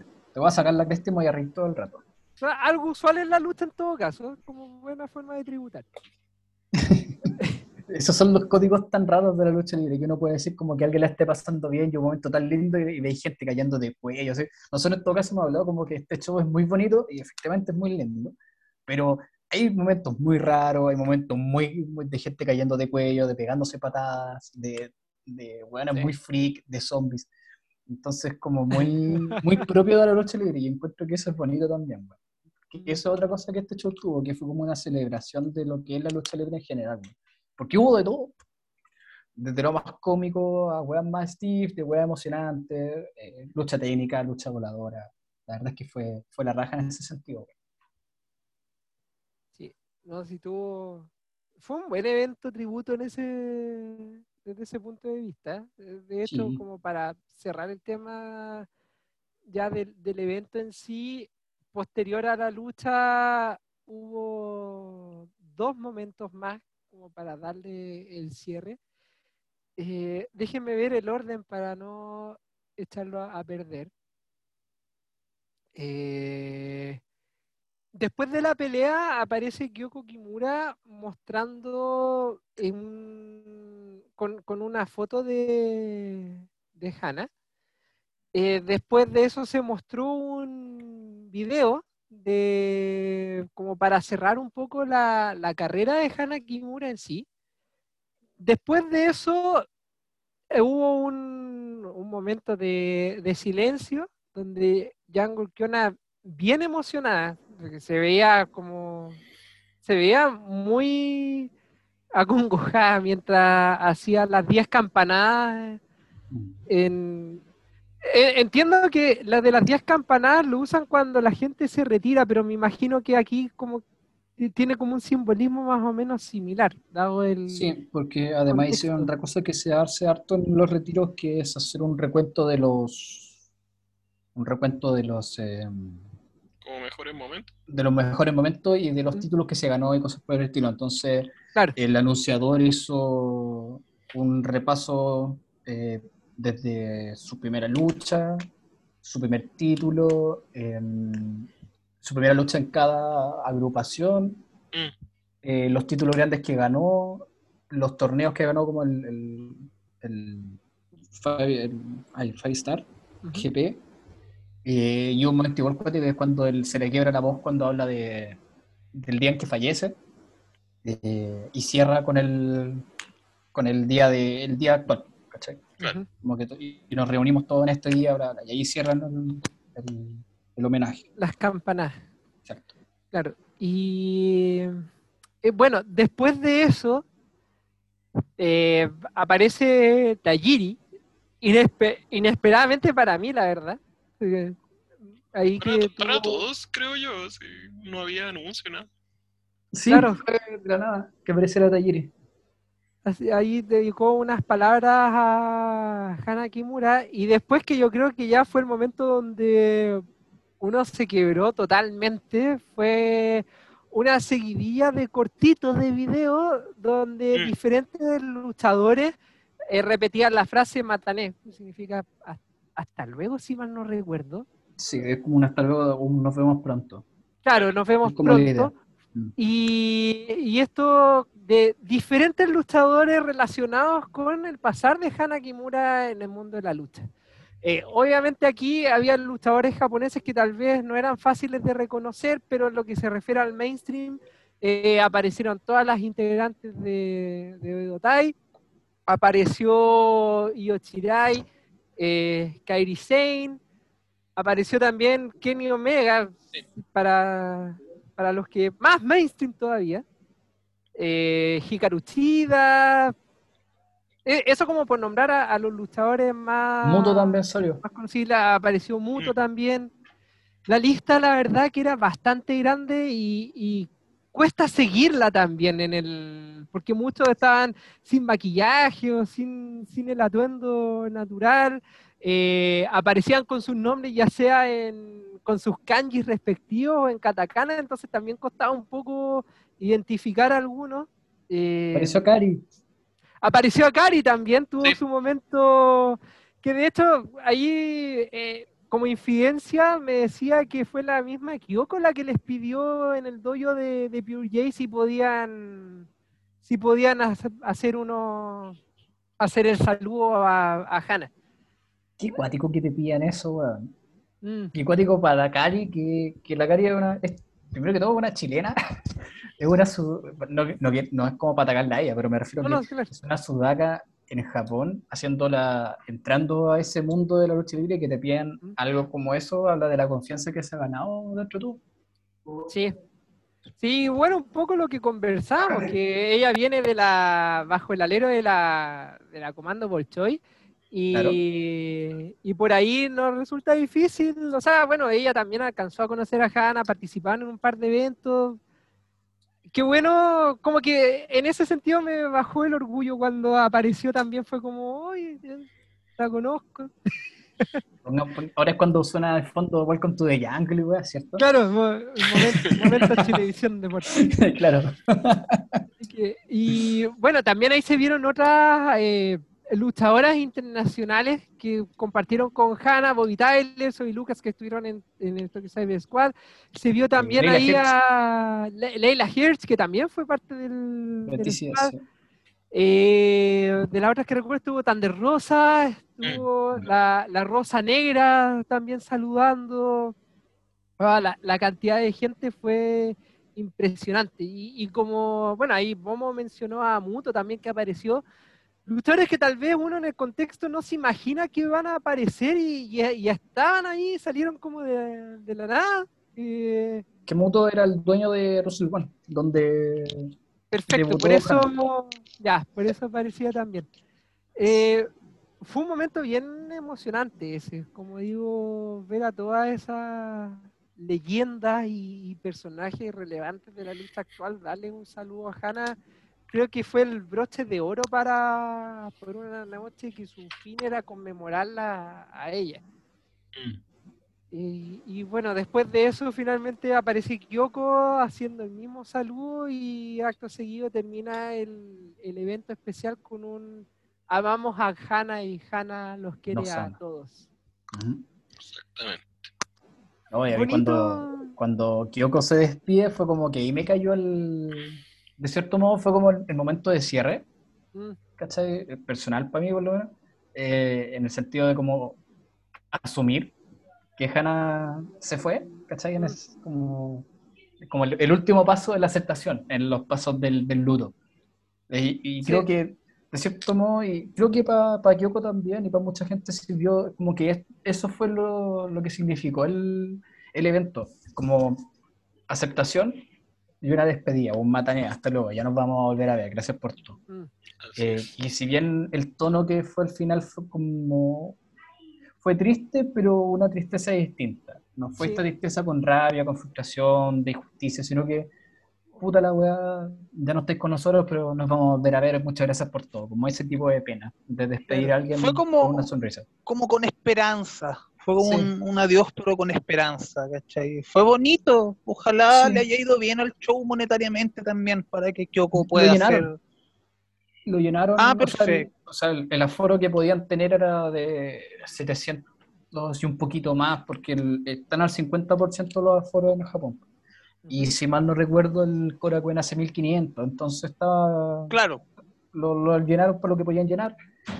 Y no sé cuánto habrán com- generado en, en revenue de otra forma, pero quizá, puta, espero que le haya bien. Y ahí si la gente quiere saber cómo puede apoyar todo esto, pueden ir a FITE y pueden comprar el evento, sale 15 dólares, no es para nada caro. Y van a tener ahí el evento a la posteridad para que lo puedan ver. Pueden también así- comprar la mercancía oficial de Hana en prowrestlingtees.com. Sacaron una nueva polera bastante linda de Hana, de su- en referencia a su época de TCS. Así que también, si quieren aportar, se puede aportar con eso. Oye, lo, lo último que quería decir por mi parte de este evento, pucha que tiene Ángel Kairi, cuando salió, como que ¿Cierto? ahí, cuando, cuando apareció, fueron dos segundos, pero fue como, ahí ya, ya fue como el, co- como el, el cierre para mí, ya para, empezar a derramar lágrimas como loco, fue como, ¿por qué eres así? Vuelve. Hasta que se vuelve a luchar. Es que uh, voy a hacer un comentario súper machista, opresor y, que me funen y toda la weá. Pero, weón, yo no podría estar con alguien como Kairi como pareja, weón. Porque es como tan adorable que me sentiría sucio, weón. Me da esa sensación. Así como, no, no me toques, eres demasiado pura para estar con alguien como yo, weón. Maldito batracio. Como que tiene un aire mucho de idol, weón, encuentro yo. no soy digno. Exactamente, no soy digno. Ah, así que Bueno. bueno, ya. eh, eso es como en general. Ya con eso hicimos la revisión completa de, del memorial. Así que ahora podemos pasar a la siguiente parte del podcast, donde en las próximas tres horas vamos a estar hablando de los luchadores del Battle Royale. Porque como bien dijimos, el, el Battle Royale fue una forma de poder integrar a la mayor cantidad de luchadores posible en una sola pelea. Eh, partieron, yo no sé, tienen que haber sido unos 20 los que, los que iniciaron la pelea. Fácil. Y y pensando, porque yo no me esper- como digo, no conocía el formato de esta forma, yo pensé que eso iban a hacer todo. Y de repente empiezan a haber unos silencios, a sonar música, y después me di cuenta que eso fue constante, y empezaron a aparecer luchador por luchador, y ustedes eran los que estaban vueltos locos por los tipos que estaban apareciendo. Entonces, en la conversación interna que tuvimos al momento de ver que íbamos a hablar en este podcast, dijimos, dejemos un momento para hablar de estos luchadores, quiénes son y por qué son importantes, cosa de que ustedes después vayan y busquen las peleas de esta gente y sepan apreciar a las leyendas que estuvieron en el ring en ese día. Eh, no sé cómo ordenar esto, no sé si lo hablamos de forma suelta o, o, o vamos ordenándonos o de acuerdo a lo que ustedes van recordando los vamos comentando. Aquí, no sé, no sé cómo ordenar esto. Tra- Si querí, o sea, por, por orden de entrada quizá, no sé. Sí, yo eso digo. estaba, eso estaba pensando. ¿Tenemos el orden de entrada? Es- esa Eh, pregunta es interesante. Cage Match debe tenerlo. Yo me No. acuerdo más o menos, pero... No, tiene el orden de eliminada, no va el... Sí, Ya, tiene mira. Ya, Según Yoshi- yo- Yoshi City debe según tenerlo. yo, según yo, fue Super Delfín el primero. Jun sí. Kasai, Jun Kasai fue el segundo, Masato Tanaka, Shima, Jinsei Shinsaki. ¿O me equivoco? Da lo mismo, De sigamos nombres- ese esos son los nombres grandes. Esos son los ¿Ese nombres grandes, pero... Eh, déjame ver si lo tengo aquí. en- No, pero esos fueron los que entraron y bueno, los otros ya los comentamos. po. Los zombies también entraron, los de 666. Sí, Ah, 666 también entró por separado, sí. Y ¿Quién Yuko Miyamoto debe haber entrado por separado, concha tu madre, pero bueno. ya. De Sí, hecho, y Yoshi también entró por separado. Ah, City. ya. sí, lo voy a ir leyendo y vamos comentando. La primera sorpresa antes de que la lucha empezara fue Super Delfin, que entró aparte Ya. de Claro. todo el resto. Eh, puta, ¿cómo describir a Super Delfin? Super Delfin es el, el amo y señor de Osaka Pro. Que es una grupo. Puta, Super Delfin es como el indie más indie de, de Japón, yo diría yo. Sí. Es como esos weones que son luchadores la independientes toda la vida. Es como el Amazing Red de, Claro. de Conjalandia, bueno, una cosa Una así. wea así. Igual ha, ha aparecido en New Japan. Claro. eh, poquito, pero Famoso ha en el aparecido. Super Jacob. Claro. Y tiene una agrupación que es Osaka Pro, que es una agrupación muy indie y muy japonesa. Eh, todo lo que hemos hablado aquí, esto pudo haber sido un show de Osaka Pro, si le quitáis el evento estelar. Mm. En Sí. el sentido del Royal, Bueno, personaje pasaba raro, muy piola. mezclado con mucha movida aérea, lucha buena, movidas más arriesgadas, que es como lo que caracteriza a las indies. Este weón tiene como un nicho que se llama Osaka Pro, que es muy respetado, que es una agrupación independiente donde han salido hartos luchadores famosos, ha hecho colaboraciones con otras indies. Puta, no sé. Ha estado en México, Sí, sí. Bueno, se llama Super su- Delfin. Super Eh, estuvo en Delfín México y no- fue no fue entrenado por campeón, fue campeón en el consejo. Sí. De hecho, todas estas agrupaciones ¿O Gran Jamado tiene que haber sido entrenador del Super Delfín, imagino.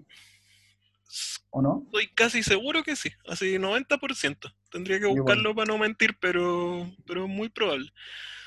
De hecho, todas estas agrupaciones, como que hemos mencionado acá a lo loco, eh, Toriumon, Michinoku Pro, Osaka Pro, Gambare, ahora eh, vienen de un estilo que se llama Lucha Aresu, po, que es que los Ujú. japoneses vieron, oye, Claro. los, los mexicanos saltan y vuelan y a la gente le encanta, weón, ¿por qué no traemos eso para acá y lo mezclamos con los combos y patadas brígidas que nos pegamos? Con lo que hacemos nosotros. Claro. Claro. Y ahí nació este estilo de pegarse muy fuerte y hacer muchas movidas aéreas, que es la mejor weá del mundo y que lamentablemente en Estados Unidos Es- alguien lo vio y lo convirtió en McDonald's. Sí, y se transformó básicamente Sí, en, los- en. Jumbox, que son como la peor versión de, de esto. De todo lo, lo Sí, bonito de este puta. estilo. Es como sacarle todo lo bonito y dejar solo como las movidas de alto impacto, una wea así. Maldita sea John Box. Así que si a alguien le gustan Claro. los Jumbox, Jodido John. que googlea Super Delfin, ataca a Michinoku, a y va a haber weones luchando así, pero. Efectivamente, weón. fue entrenado por Sí. Gran Jamada. El... Claro. Claro, Y gran creo que hasta Onita estuvo metido en su Sí, entrenamiento. por, eh, por. Onita, y Gran Jamada, Onita en New Japan y Gran Jamada en, en México. Sí, Gran Hamada es un luchador mexicano que se fue a vivir a. Japón, esposa japonesa, su hija Yako Hamada es una leyenda del Yoshi. Eh, Sí. Y trajo este estilo para... O sea, trajo, no estamos en Japón, llevó este estilo a Japón.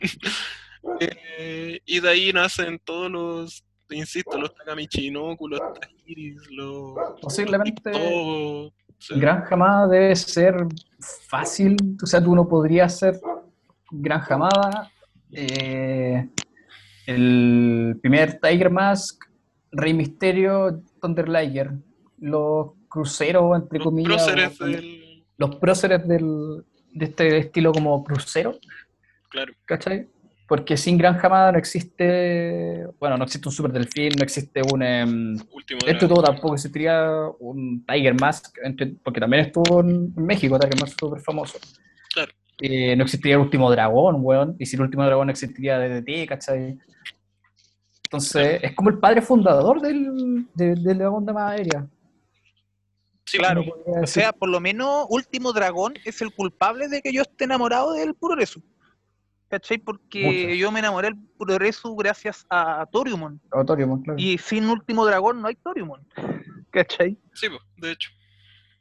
Así que, Entonces bueno, yo- básicamente, eh, perdón, dale, Pepe. No, no, por favor, yo ya había terminado. Estaba haciendo como los hueones. Pero dale. no iba a cerrar nomás con que básicamente Super Delfin es, es eso. Representa toda esa tradición de, de lucha crucero japonesa de verdad. Así, que filete, que es buena, que, que es mucho mejor Sí. que, que lo que la gente ve hoy en día en, no sé, en AEW. Lo digo porque es la más famosa, pero hay hartas agrupaciones que, que como que hacen una versión como más resumida y fome de, de este estilo. Recomiendo al Super Delfin de Michinoku Pro y al de Osaka. Hay una lucha de, de Super Delfin contra Dictobo cuando Dictobo era enmascarado. Así que, bueno, es obvio el resultado, pero pico, que es de apuestas. Y es, pero.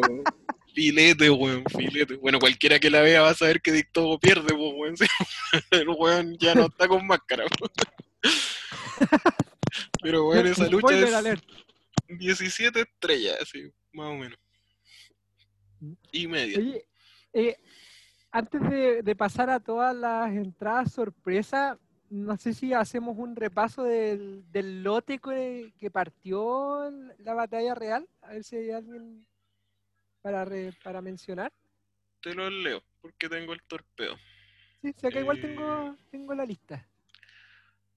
partieron tengo. Takase, Por, paréntesis, te, voy a parar al tiro. Dale. Vean más de Miyuki Takase. En, en esta lucha fue como la más seria junto con, eh, con Chihiro y, y con eh, Ashino. Eh, vean, Miyuki Takase es la que se agarra a chachazos fuertes, la que pega todo el rato, pero asquerosamente fuerte. ella Es la lucha. de AGW, ¿no? Sí, de AGW. Actress. Y también lucha en Diana y en Wave a veces. Pero es más que nada la ace de, de Actress.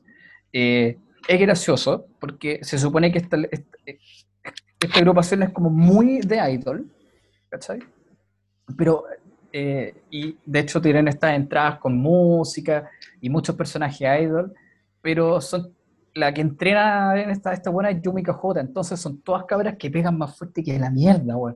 Y es chistoso porque uno pensaría que son como puras cabras delicadas y efectivamente luchan muchas veces así como más delicado y de pronto ¡pah! un chachazo, pero que suena toda la arena. Bueno, Miyuki Takase es básicamente la mejor en eso. Eh, tiene una lucha con Hana. Bueno, como tag. Eh, Florich contra Miyuki Takase y alguien más, no me acuerdo quién era. En Russell One. Recomendadísima. Y si está escuchando este podcast, Rosy, bueno, pone la plata en la mesa y llévate la Stardom, weón, porque eh, te haría ir la América con Miyuki Takase, weón. Y llévate a Saoriano también. Eso. Ese es mi aporte. ¿Para qué? ¿Para qué? Bueno, ya. Eh, ya sigamos, llevamos dos luchadores. Eh, bueno, yo. Concha su madre, no me puedo acordar, pero siento que la única lucha que yo he visto de esta agrupación, Actress Girls, o capaz que haya visto en otro lado, que en una parte vi pelear a Dick Togo con, con una Yoshi. Con Asuka, de hecho, ¿no? Asuka, Asuka de. Asuka Benny. Ah, no sabría decirte. Ah, no, fue en, fue en otra, fue en IMZ. Siempre se me confunde. Ah, en la de Kaori Yoneyama, Sí, ya. la agrupación de ellos, sí. Sí, entonces filo. Démosle no. Porque llevamos dos luchadores de como 50, así que. Ya, después está Chihiro Hachimoto, que es una powerhouse de Sendai Girls, y en mi opinión está en el top 5 fácil de las luchadoras Yoshi actuales. Es buenísima. Es muy bacán, weón. Es lo mejor que hay. El Mati quiere que puro se vaya a Stardom. Como han notado, yo no quiero que se vaya a Stardom.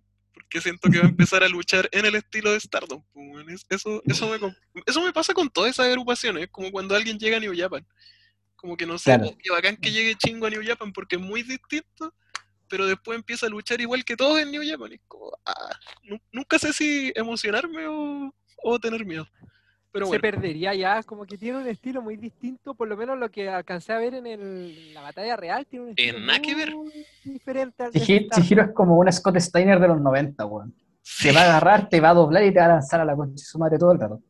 Y eso no es algo usual de ver en Stardom. Como... Por eso mismo quiero que tengo una así como que agarre, no sé, weón, a quién es chiquitita, weón, en Stardom, bueno, todos son chiquititas, weón. Eh, no sé, a Saya Ida, weón, la va a tirar, no sé, a la luna, weón. Pero que- Cuánta maldad, weón. sería como que llegara Bobby Lashley a, a AEW. Como que no sé Claro, si una sería, así. sería muy bacán o lo empezarían a hacer luchar como Brian Cage, así como más espotero. ¿cachai? Claro. No, no, no sé qué, qué pasaría. Ya, después viene la gran, gran, gran Ram Kaicho. Sí, ahí, para darles contexto a, a todos, a lo mejor ustedes ya lo saben, pero no está de más hacer lucir mi ñoñez. El, apellido de Ram, Kaicho, es la acción que acá podemos conocer como los mil años de dolor. Kaicho se le dice, a- así se le dice en Japón a esa, esa movida. El Por eso, por eso es La, que la de Sakurai. la pelea ¿Esa? eh, También la de Sakuragi, la de, La de Sakuragi Kakashi, cuando se le hace al Taoka. O, Sí, o en. Naruto, o en Naruto que le llamaban los mil años de dolor, que era la técnica que hacía Kakashi, que te metía los dedos en el hoyo y salías volando. Eh, de hecho, por eso es que en la lucha ella muchas veces aplicó esa técnica. Así es. Porque, porque es su técnica especial, el, el kaicho. Así que eso, era Bueno. el comentario nerd que tenía que, tenía que hacer. No tenía A todo i- idea, pero gran, gran datazo, weón. Sí. Yo tampoco sabía que así se llama, ahora entiendo por qué lo vas haciendo. A todo esto, Rames era compañera de curso de, de, de Hannah. Era la amiga de, de cabra chica, desde el Qué colegio. loco. Ujú. Y, Mira, y y- tiene y- todo, como decían, todo el sentido del mundo de que ganara entonces. Y por eso Claro. dio un discurso después como que está todo muy... Mm, Está Sí, bien verdad. conectado. Bueno, Ram Kaicho fue el- eh, la que ganó, ya lo habíamos dicho. Eh. Y miren qué, qué bonito, porque Hannah se viralizó cuando ella era niña porque ganó un título. Ganó el de DDT. Este Sí, que el es como el Iron hardcore. Man Heavy Metal Wade. Wade. Sí. Y Ram Kaicho también se viralizó cuando era niña porque tenía un personaje de que era como una niñita pero que tenía poderes del más allá. No, no me pregunten más por background porque como no la me acuerdo. Claro, la weá es que, claro, ella tenía como 8 o 10 años y le hacía garras contra lona a weones de como 200 kilos que se la vendían. Y era demasiado la raja, como que se supone que tenía poderes. Y estaba Ah. súper viralizado, o sea, yo vi los GIFs de la niñita pegándole a hueones gigantes como en foros de weas nada que ver, así como en el antro. ¿Cachai? Que habían hueones que la tenían de avatar. Y yo creo que nunca supieron que esa wea era lucha libre, deben haber pensado que era una película, no sé. En fin. Después viene Cherry, que entiendo que también es una leyenda del, del puroreso de la época más oscura del puroreso, cuando no mucha gente Sí. lo veía. Eh, era como, era, no sé, era como es la tía buena onda de, eh, en el mundo de Hannah. Esa era Cherry. Perfecto. Su personaje, de hecho, era como que era muy tierna. Sí, Como que ese era su rol. Después viene Yuki Miyazaki.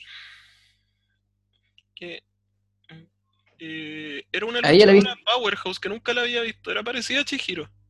yo la he visto en, en Wave, en algunos catch de Wave, en ese torneo grande que hace Wave. Pero nunca he visto de ella fuera de, de esos torneos, como lucha suelta, no la había cachado. Acá tuvo más segmentos de humor, recuerdo yo. Como, Mm, Sí. como con Lin Muto, con esos personajes. Después viene Hanako Nakamori, que es la ace de nuestra querida agrupación Pure J, Sí. eh, donde lucha Akari, Akari. Iron Maiden de fondo nuevamente. Exacto. Después viene Moeka Haruji, que según yo, no sé si es de Pure J o es freelancer, yo la asocio a Pure J, porque es donde más la he visto. Pero Yo bueno, también pensé que era de Pure J. No sé, no sé si es freelancer o Pure J. bueno, según la página que veo, dice que es freelance. Ah, ya. Que hay que creerle al, al internet.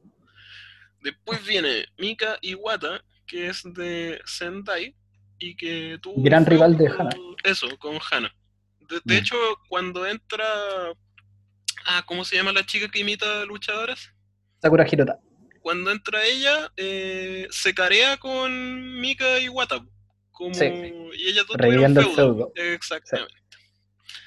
Después viene, eh, estoy cansado, Dutch Chisako, otra estrella de Sendai Girls. eh, La Hardcore Queen. Se exactamente. agarró a, a silletazo ahí con, con Jun Kasai y compañía. Sí, es la, la Brawler de, Pero de, de Sendai. De Sendai, exactamente. Es muy brígida ella. Muy Sí. brígida. Sí. Es detonada. Dutch fue la que... Es un amor, sí. Estoy confundido quizá entre tanta gente, pero Dutch acá fue la que hizo como de fan de... de Eh, no, la ¿o que fue- hizo No, no, no. de fan fue, fue Miki Iwata. Fue Miki Wata, toda la razón, sí.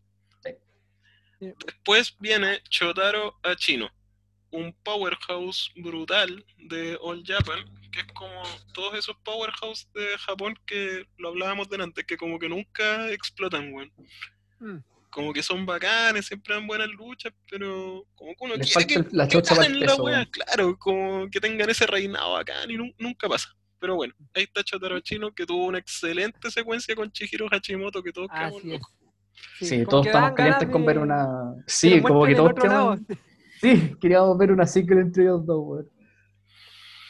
Después viene Fuminori Abe, que es lo más cercano al shoot style, diría yo, que hay en las agrupaciones grandes de Japón ahora. Es un, A mí Fuminori Ame me recuerda a Sawa, de hecho. un chiquitito pelado que pega, pero endemoniado, weón, así, pero Es detonadísimo. detonado, weón. Detonadísimo, sí. Tag de, de Nomura, tu caballo, En los Astronauts. los Gran astronautas. tag. El mejor tag de Japón hoy en día para mí. Posiblemente sí. sí. Pues eh, al menos masculino. Habría que discutir ahí ¿Quién es el femenino? Sí, porque ya Sí, todo porque hay hartos que le hacen el peso igual. Está, está Mm. mejor la tag- está mejor la lucha femenina que la masculina en general. en- Sí, la verdad que hace, sí. hace rato. hace rato. Ya, este compadre yo no lo conozco y quiero una explicación.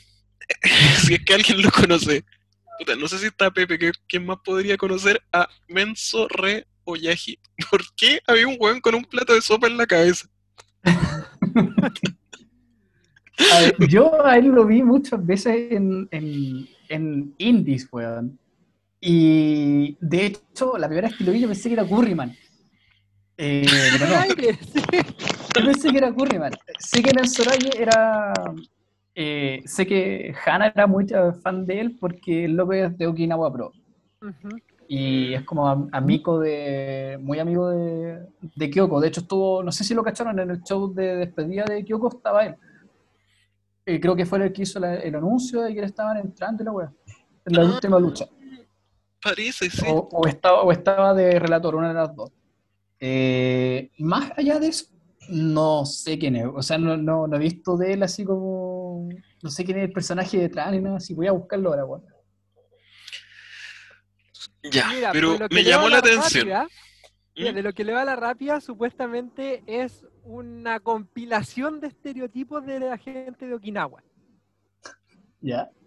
Eh, eh, es como, va, va como por ese lado. De hecho, lo que me llamó la atención y lo que me daba risa de su performance eran las poses que hacían, porque son las típicas poses de humor japonés. Que eh, me recuerdan, no sé si ustedes han visto Somatsu-san, pero que es de unos como quintillizos, sextillizos, no me acuerdo cuántos son. Que parecen, se parecen a novitas, son como seis novitas así, pero son súper rancios todos. Como que cada, cada uno tiene lo peor que puede tener la gente. Uno es mujeriego, el otro es flojo, el otro es un idiota, así como que, bueno. Ahí hay un personaje que es muy parecido a él, que hace poses raras y todo, y bueno, la característica de él, por lo que veo, es la- el tema del humor. Como que no. Estoy tratando de buscar un poco más de contexto porque de verdad me llamó mucho la atención también. Es como Ah, sí. chistoso. De hecho, Ah, tiene- y el mismo weón de Black Mensory.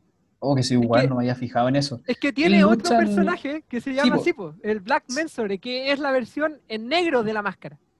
Sí, pero sí es que no me había fijado porque igual luchan distinto, weón. O sea, bueno, eh, tienen poses similares, pero no es tan cargado al. El, por lo menos Black Mensory no es tan cargado al. Al humor. Para nada cargado. Al humor, weón. Luchan. Lo he visto hartas veces en All Japan, weón. Sí, es que ahora está en All Japan, el luchador en sí. No sé si les sonará, pero el luchador es Yohei Nakajima. Él interpreta. No, no lo he escuchado así, pero sé que sí he visto a Black Mensory, nunca por nombre, pero sí lo he visto luchar ahora que estoy viendo imágenes. Además que he visto una lucha de él, pero no, En All Japan, no no. me quedó en la memoria. Claro, es que aparte no veo el, el low card de All Japan igual que de New Japan, porque nunca es algo que valga la pena ver. Yo Ya. cre- creo que en mi afán de ver luchas de Tajiri alguna vez lo debo haber visto ahí en una tag o algo. Con Ah, en la weá del, del Gaora puede ser. pues. Claro, Pucha, no alcancé a hablar de Mensore, ¿verdad? Ya, dale, No, dale, dale. dale. No- ninguno sabe quién es. Ninguno sabe quién es. Así que dale. Manda el Ya, contexto. mira, no, va súper básico. eh, un personaje que es como un estereotipo japonés, pero muy japonés del humor japonés, de dicho japonés como 20 veces, pero del humor japonés más, más crudo, ¿cachai? El humor japonés como esta weá de, de reírse de uno mismo, de las poses, así como cómo ve la gente al japonés desde afuera y desde adentro. Ese es como el, el concepto de Mensore Oyai. Es como todo lo que caracteriza a un japonés llevado a la comedia. O sea, es como un RG de Hostel, pero más ridículo. Entiendo. Mira. Pero ya, sí, pues que había escuchado que Momo quería que yo hablara y justo se cortó la weá. Está incendiando otra radio. Pero excelente, excelente caracterización del personaje, weón. Yo siempre me he imaginado a los japoneses con un plato de sopa en la cabeza. Sí, de hecho hay muchos personajes que se, que se parecen mucho. Había un personaje en All Japan hace un tiempo que se llamaba Sushi, que tenía un sushi en la cabeza, igual que Mensore. ¿Cuál es la ¿cachai? palabra? Eh, eh, la delicadeza hecha humor, weón, la cagó. Sí, y Sushi bailaba. No era tan Mensore, pero eh, su gracia era que bailaba. De hecho, ahora ese luchador se retiró y se dedica a hacer cumpleaños infantiles. ¿cachai? bueno, tiene es sentido como el- tipo de Es como el payaso. Krusty. Claro, es como el payaso Krusty cuando. Como los imitadores del payaso Krusty. Ah, ya. Claro. ¿Cachai? Los que van a la escuela Krusty y después hacen cumpleaños para niños, los Simpsons. Sí, sí. Esa wea está haciendo Sushi. Que no era mal luchador, weón. Pero bueno, prefirió hacer eso con su vida. Claro. En volada gana más plata. De más. Sí. Y se arriesga menos. Eso mismo, ¿cachai? No además el loco baila bien, entretenía, era un gol loco entretenido, así que yo creo que si tomó la decisión correcta, si lo suyo no es la gloria eterna y es bailar eh, la Macarena a un pendejo, bien, pues, bien por él. Qué ganas de tomar un ramen, weón, con este frío. Oye, sí, weón. Recomiendo mucho el gema ramen, es muy rico, weón. Sigamos. Nos quedan como tres horas. Sí, Eh, el que sigue, ahí para ayudarte, para que no se te seque tanto la garganta, está Hagane Chino, que a lo mejor de nombre no les va a sonar, pero si ustedes siguen Chocopro, lo deben haber visto muy seguido.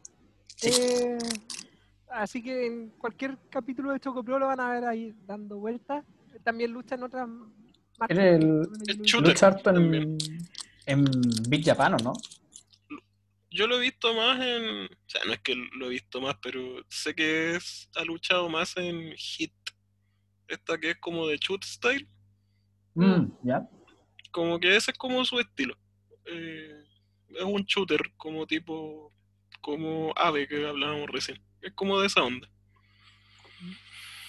Buen luchador.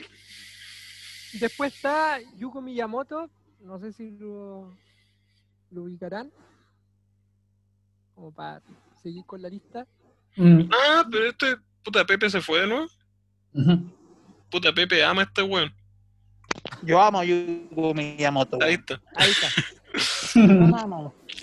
Eh, wow, ¿cómo empezar a hablar de Yuko Miyamoto? Un loco que yo lo encuentro un luchador fenomenal. En todo sentido, lucha muy bien. Claro, él se dedicó al deathmatch más que nada. Se dedicó a BJW, estuvo metido en Freedoms, ¿cachai? Ganó los títulos mil veces de las dos juegas. Es un temerario. Ahora está como más dedicado a, al backstage en esta juega. Pero aún así tiene todavía el bichito. Como que le pica el bichito. Y Él no era ¿Ah? tag con. Él no hacía tag con Isami Kodaka. Exacto, que eran, Ah. salían con espadas. Así como samuráis. Sí, ahí está porque me suena algo. Eh, Y Sami Kodaka es otro weón muy bacán. le pone calidad. Que me, me hubiese encantado verlo Sí. en este Es show. bueno, es muy bueno Kodaka. Es bueno Kodaka, weón. Muy bueno. weón. Es un buen flaquito, ¿cachai? De hecho, yo lo encuentro a Yuko Miyamoto así como parecido, son casi hermanos, solo que Yuko es más maceteado. Mm. Sí, Estoy tomando once, Pepe. Y ¿Ah? tomando once. estoy comiendo Nick, ¿por qué? ¿Qué es? Porque se nota. Un poco extraño. Bueno, eh, para recomendar una lucha de Yuko Miyamoto y una con Abdullah Kobayashi que se llama Los Chuta. 444 tubos fluorescentes. Ah, Dios mío. Es lo más sangriento que he visto en mi vida esa lucha. Esa lucha es, Sí. más sangrienta que he visto en mi vida, pero por lejos. es buenísimo. No, pero es- este weón es más costra que, que piel, po, weón. Yuko Ah, Miyamoto- Creo que ahora lo recuerdo, porque al momento de entrar, yo le decía, le decía a la Andrea, mira, ese hombre ve su espalda, eso es porque él participa en Deathmatch. Sí, sí se nota el tiro. No hay, no hay Nota el- duda alguna de eso. Se nota mucho, mucho. Yo le dije, mira, él cae sobre vidrio molido. Claro. No, Yuko se es espectacular, weón. Qué luchador más bacán. De Oye, ahí, Pepe. pucha, podría hablar cuatro horas, pero es una larga lista. Oye, aprovechando que no estás comiendo ahora, eh, los dos luchadores que vienen después, ah, por lo menos en esta lista, me imagino que también los conocís, que son Banana Senga y Tsutomu Osugi, que por lo menos dice que son de All Japan y que, al menos a mí en el Battle Royale me dio la sensación, a lo mejor no es así, pero parecía que trabajaran como tag, como que estuvieron todo el rato juntos los dos y... De hecho, creo que lo echaron al mismo tiempo, incluso. No sé Chuta. si te suenan. Es que ¿sabéis cuál es mi problema con el All Japan de ahora? Eh, veo el Champions Carnival. Nada más, en todo el año. Es como yo. Solamente de luchas que importan. Veo Ah, lo que importa nomás. Y esos locos como que sí, luchan ahí, pero nunca han estado en algo así como realmente importante que yo diga, oh, mira, van a luchar con Kento. Voy a ver eso porque sale Kento. ¿Cachai? Ya. Entonces no, no, no me atrevería a hablar como de envase de ellos porque por lo menos este año no recuerdo haber visto nada de ellos más que lo que en la Battle Royale. Ya, está bien, porque así podemos seguir avanzando con la lista. Estos son re- recién los openers. Eh, de los que faltan, por, por lo menos de la lista que estamos viendo aquí, sigue Gabai Gichan, que es el ancianito que hablamos hace un rato, que Sí. tuvo dos spots buenos. Uno Gran donde valor. casualmente le pega con su bastón a dos luchadores a la vez. Eh, ahí creo que es cuando se pone detonado y lo, lo posee mutuo y empieza a ganar Sí. si quieren ver más de él, hay una lucha en Chocopro también, donde está él con Contra Mace Suruga. otro, con otro abuelito, porque era, era una lucha tag. Eran, eran, creo que, claro, con Mace Suruga, creo que eran los Best Bros contra Gabai Gichan y otro abuelito más. Y es chistosa la lucha también. ¿El otro abuelito es Honda o no? Me Parece parece, que era Honda. sí. ¿Es Honda Sí. vestido de viejo? Abuelito. Vestido de viejo, sí.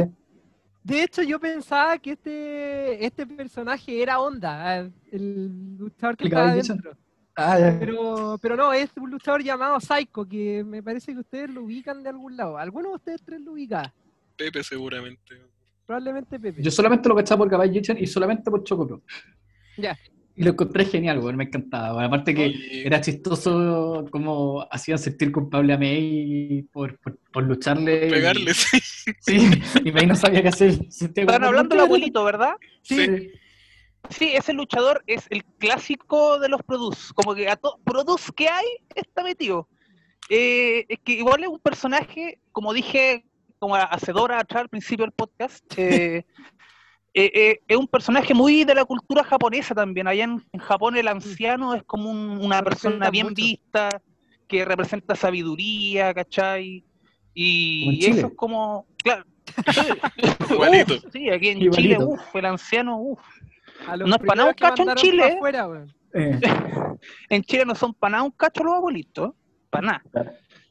Y pucha, sí, pues eso, eso mierda, quiere país de mierda, que se queme esta weá de país concha tu madre. Ah, perdón.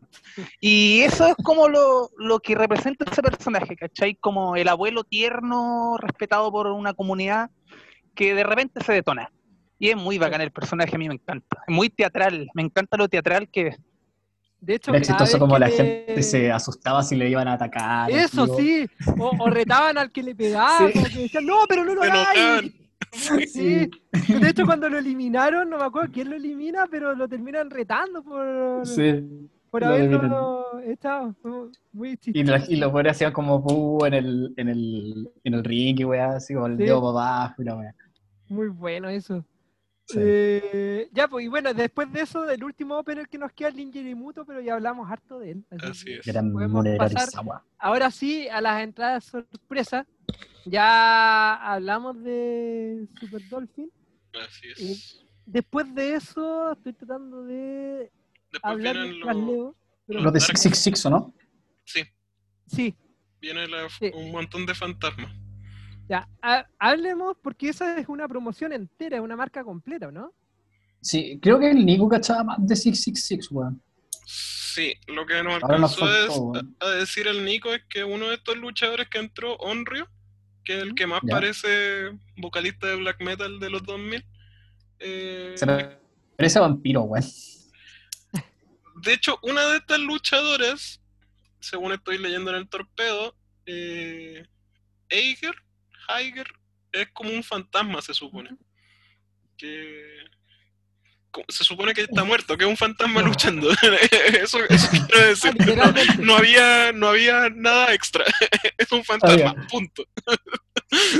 Eh, y Onryo es como el que comanda esta agrupación.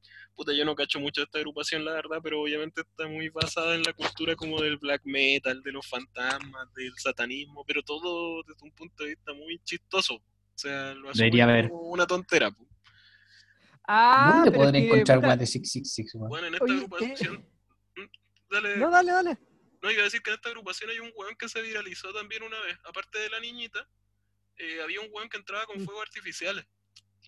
No me acuerdo cómo se llamaba, pero también es muy de GIF de los años 2000 en el internet. Era un weón que entraba con fuegos artificiales y hacía como, no sé, pues un moonsault con los cohetes explotando. Así. Pues, ese weón es muy conocido y después eh, Ibuchi le... O sea, no, no le copió, yo creo que luchó con él y le pidió la idea, ¿cachai? Pero Ibuchi después eh, hizo esa weá un par de veces. No sé si han visto a Koti Ibuchi tirándose con fuegos artificiales como desde una... En el pecho.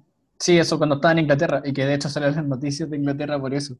Porque Exactamente. lo encontraron muy random, y que lo es ver un weón en medio de la nada, eh, puro weón curado, celebrando que el weón se tiraba Para mí eh, también eh, sería una artificiales. Sí, Ya, había un, acá había un luchador que esa weá era su sello. O sea, como que lo hacía siempre, weón. Y el público gritaba así, despavorido de que no le fuera a quemar un ojo. Eh, weá que yo creo que era una posibilidad. No, no sé qué Bastante- tan bastante- seguro habrá sido esta mierda. Sí, la verdad es que sí. Pero eso Yo es todo lo que sé de esta agrupación. Es una agrupación muy de nicho. De 666 yo, yo en verdad no... Eh, Ah, pero por ya. Ay, Dios mío. Pucha, 666 es una cuestión que yo he visto como una vez. No, tampoco podría ser atreverme a hablar. Parece que ahí está luchando la Cassandra Miyagi, pues, weón. La Ella es Andras, una de las la- que entró, po. Pero, pero si entró, Sí, po, que... Sí, pero me refiero que-. Pero una de las fantasmas. Era una de las tres, pues, y, y primera vez que la veo desde que ¿Dónde la vi en Sendai. No, en, ¿En Sendai? no, no, en Sendai la vi antes de. eh, Partió en Sendai. Eh, ¿Dónde fue la última vez que la vi, weón? Puede En, en Seedling creo que fue la última vez que la vi. Pero onda, el año pasado y hace rato. No, la- no había sabido de ella en nada. Bueno, pues, bueno. eventualmente podríamos buscar más de esta agrupación para Mm. A Halloween podría ser. reírnos. Claro, una wea así. Bueno, Buen- de hecho, la buena. misma, Rap Sí. Kaicho estuvo, es parte de ese grupo, porque también tuvieron su momento donde hicieron todos la pose y... Sí, pues la rama Ay. es como la ace de esta wea, se supone. Ya. Ah, Ah, O al menos la más famosa, sí, en realidad ah, claro. yo conocí esta agrupación porque vi que había una niñita que hacía Chokeslam. bueno, después de la entrada de todos estos gallos, eh, entró Sakura Hirota, que como ya la mencionamos, ya saben dónde ir a, a verla. Eh, y aquí es donde probablemente vamos a gastar las próximas dos horas de, de podcast. Porque el siguiente en entrar es, por lo que entiendo, Don Jun Kasai. El mono loco. Y ahí, Sí. si pueden tratar de, yo sé que es difícil, pero condensar un poco quién es para la gente que no lo conoce y por qué deberían conocerlo. Puta, Jun Kasai es. No, no sé si decir el, el Necrobatcher de Japón. Una wea así. Como entre Necrobatcher y Joey Janela. Yo creo que es como el Joey Janela de. En el, Sí, porque más Joey gusta- sí. Ese es más Joey Janela, sí. Sí, es. Pero sí, mucho más pero hardcore. Jun Kasai es un poco Sí. más sádico. Es mucho Eso, más sádico. más. Sí, eso. Juan que tiene cero respeto por su existencia y por la existencia de otro y, y está piteado, pero a la vez cumple esta como casi norma de los luchadores de Deathmatch, que todos son como un amor. Este weón tiene, eh, eh, es padre de familia, tiene una hija súper como tierna, sube fotos con la hija, ¿cachai? Eh, es muy como simpático, se lleva bien con todos. Eh, y además le gusta matarse con gente, enterrarle weón en la cabeza, cortarse como weón y No, que la balcones. tirarse de balcones, exactamente. Este- De hecho, este entró con weón- unos mondadientes, así como palitos de brocheta. Sí, pues. Sí, y no los usó, gracias a Dios. Pero No Menos usó, mal que no. Este weón tiene como una afición por, por las weas cortopunzantes en el deathmatch. En particular. Hay luchadores deathmatch muy de sillazos, de combos. Eh, este weón va como de alambres de púas para arriba. Como que todo corta en las luchas de este Sí. weón. ¿Él, él no fue el que introdujo la- las mesas con, con, ¿Claro? con Gillette, ¿o no? Sí, ¡Ay! Sí, No, si Jun este weón fue el de las es- mesas con Gillette. Kasai las popularizó, por lo popularizó, menos. Sí. ¿Pero por qué? Puta, hay de que- hecho, mucha- es como el spot por el que más se le conoce. Sí. Yo ¿Sabéis pensé que... que- como había entrado con las brochetas, su spot conocido era enterrar las brochetas en la frente. No, no. No, esa es como su No, entrada. Sí, es como su saludo, ¿cachai? llega con esa, así como Sí, claro. Raven llegaba con el carro al supermercado, este weón trae una pinchos de, de, de anticucho. Claro. Eh, puta, ¿sabéis que este es un luchador de esos que no es tan consistente, diría yo? No es como un weón que va a luchar bien siempre. De hecho, ¿para qué estamos? Sin el hardcore, el weón no es tan buen luchador. Pero las luchas importantes que tiene, como cuando tiene como un dream match así hardcore, tipo vamos a enfrentar a Jun Kasai con, no sé, un weón de Estados Unidos, onda, me acuerdo con Danny Havoc en esa época, con, qué sé Nick Gage, ¿cachai? Es una wea, pero para volverse loco. Pero muy, muy buena. Es un gran luchador, yo diría, de luchas grandes. Eh, ese es como su sello. A mí me gusta mucho, me, me gusta más que, loco. no sé, que Masachita que Mira. otros de esta banda. Hay una lucha de Jun Kasai que es mi deathmatch favorita de todos los tiempos. Que no es una lucha como con algo importante en juego ni nada. Es una special single match con Ryuji Ito en el Korakuen Hall. Que es la famosa lucha donde Jun Kasai se tiró del balcón del Korakuen Hall en un splash hacia abajo y se pudo No, haber que- muerto. No es que por eso lo banearon, ¿o no? El Coracon. Tuvo un problema. Sí, sí. no me acuerdo Ah, muy bien qué pasó, pero tuvo un problema. Igual que Ibuchi, pues. A Ibuchi Sí, también lo No banearon tenéis permiso de hacer esa wea. balcón. Sí, como que no, no se puede, se supone. No. Wea razonable, ¿para qué estamos? No, nadie se La podría verdad. quejar. Sí, pues sí, de hecho, Ah, y esta era la comparación que hacías tú en el podcast pasado con Kyoko Kimura, que hizo un spot parecido, pero cayendo de pie, Exacto. ¿no? Que se tiró de un No sé pisotón si de. sí, de donde mismo se tiró Jun Kasai y casi se mata, Yoko hizo eso en un pisotón, o sea, se pudo haber quebrado la pata Ah, Y no de hecho, si- no sé cómo no les quebró la costilla o, o la caja torácica a la mina de cayó encima, weón, porque si tú dejas, ¿sabes qué? Voy a buscar el spot y, lo- y te lo voy a mandar por interno, weón, porque dale. debe ser de la weas más, permiso con, con permiso la academia de la lengua, pero de la weas más su madre que había en tu vida, weón, porque cae con todo, con todo, sin cero respeto. Es Sí, es brígido. brigio. Es muy brigio ese spot. No, si te cuenta loquísimo.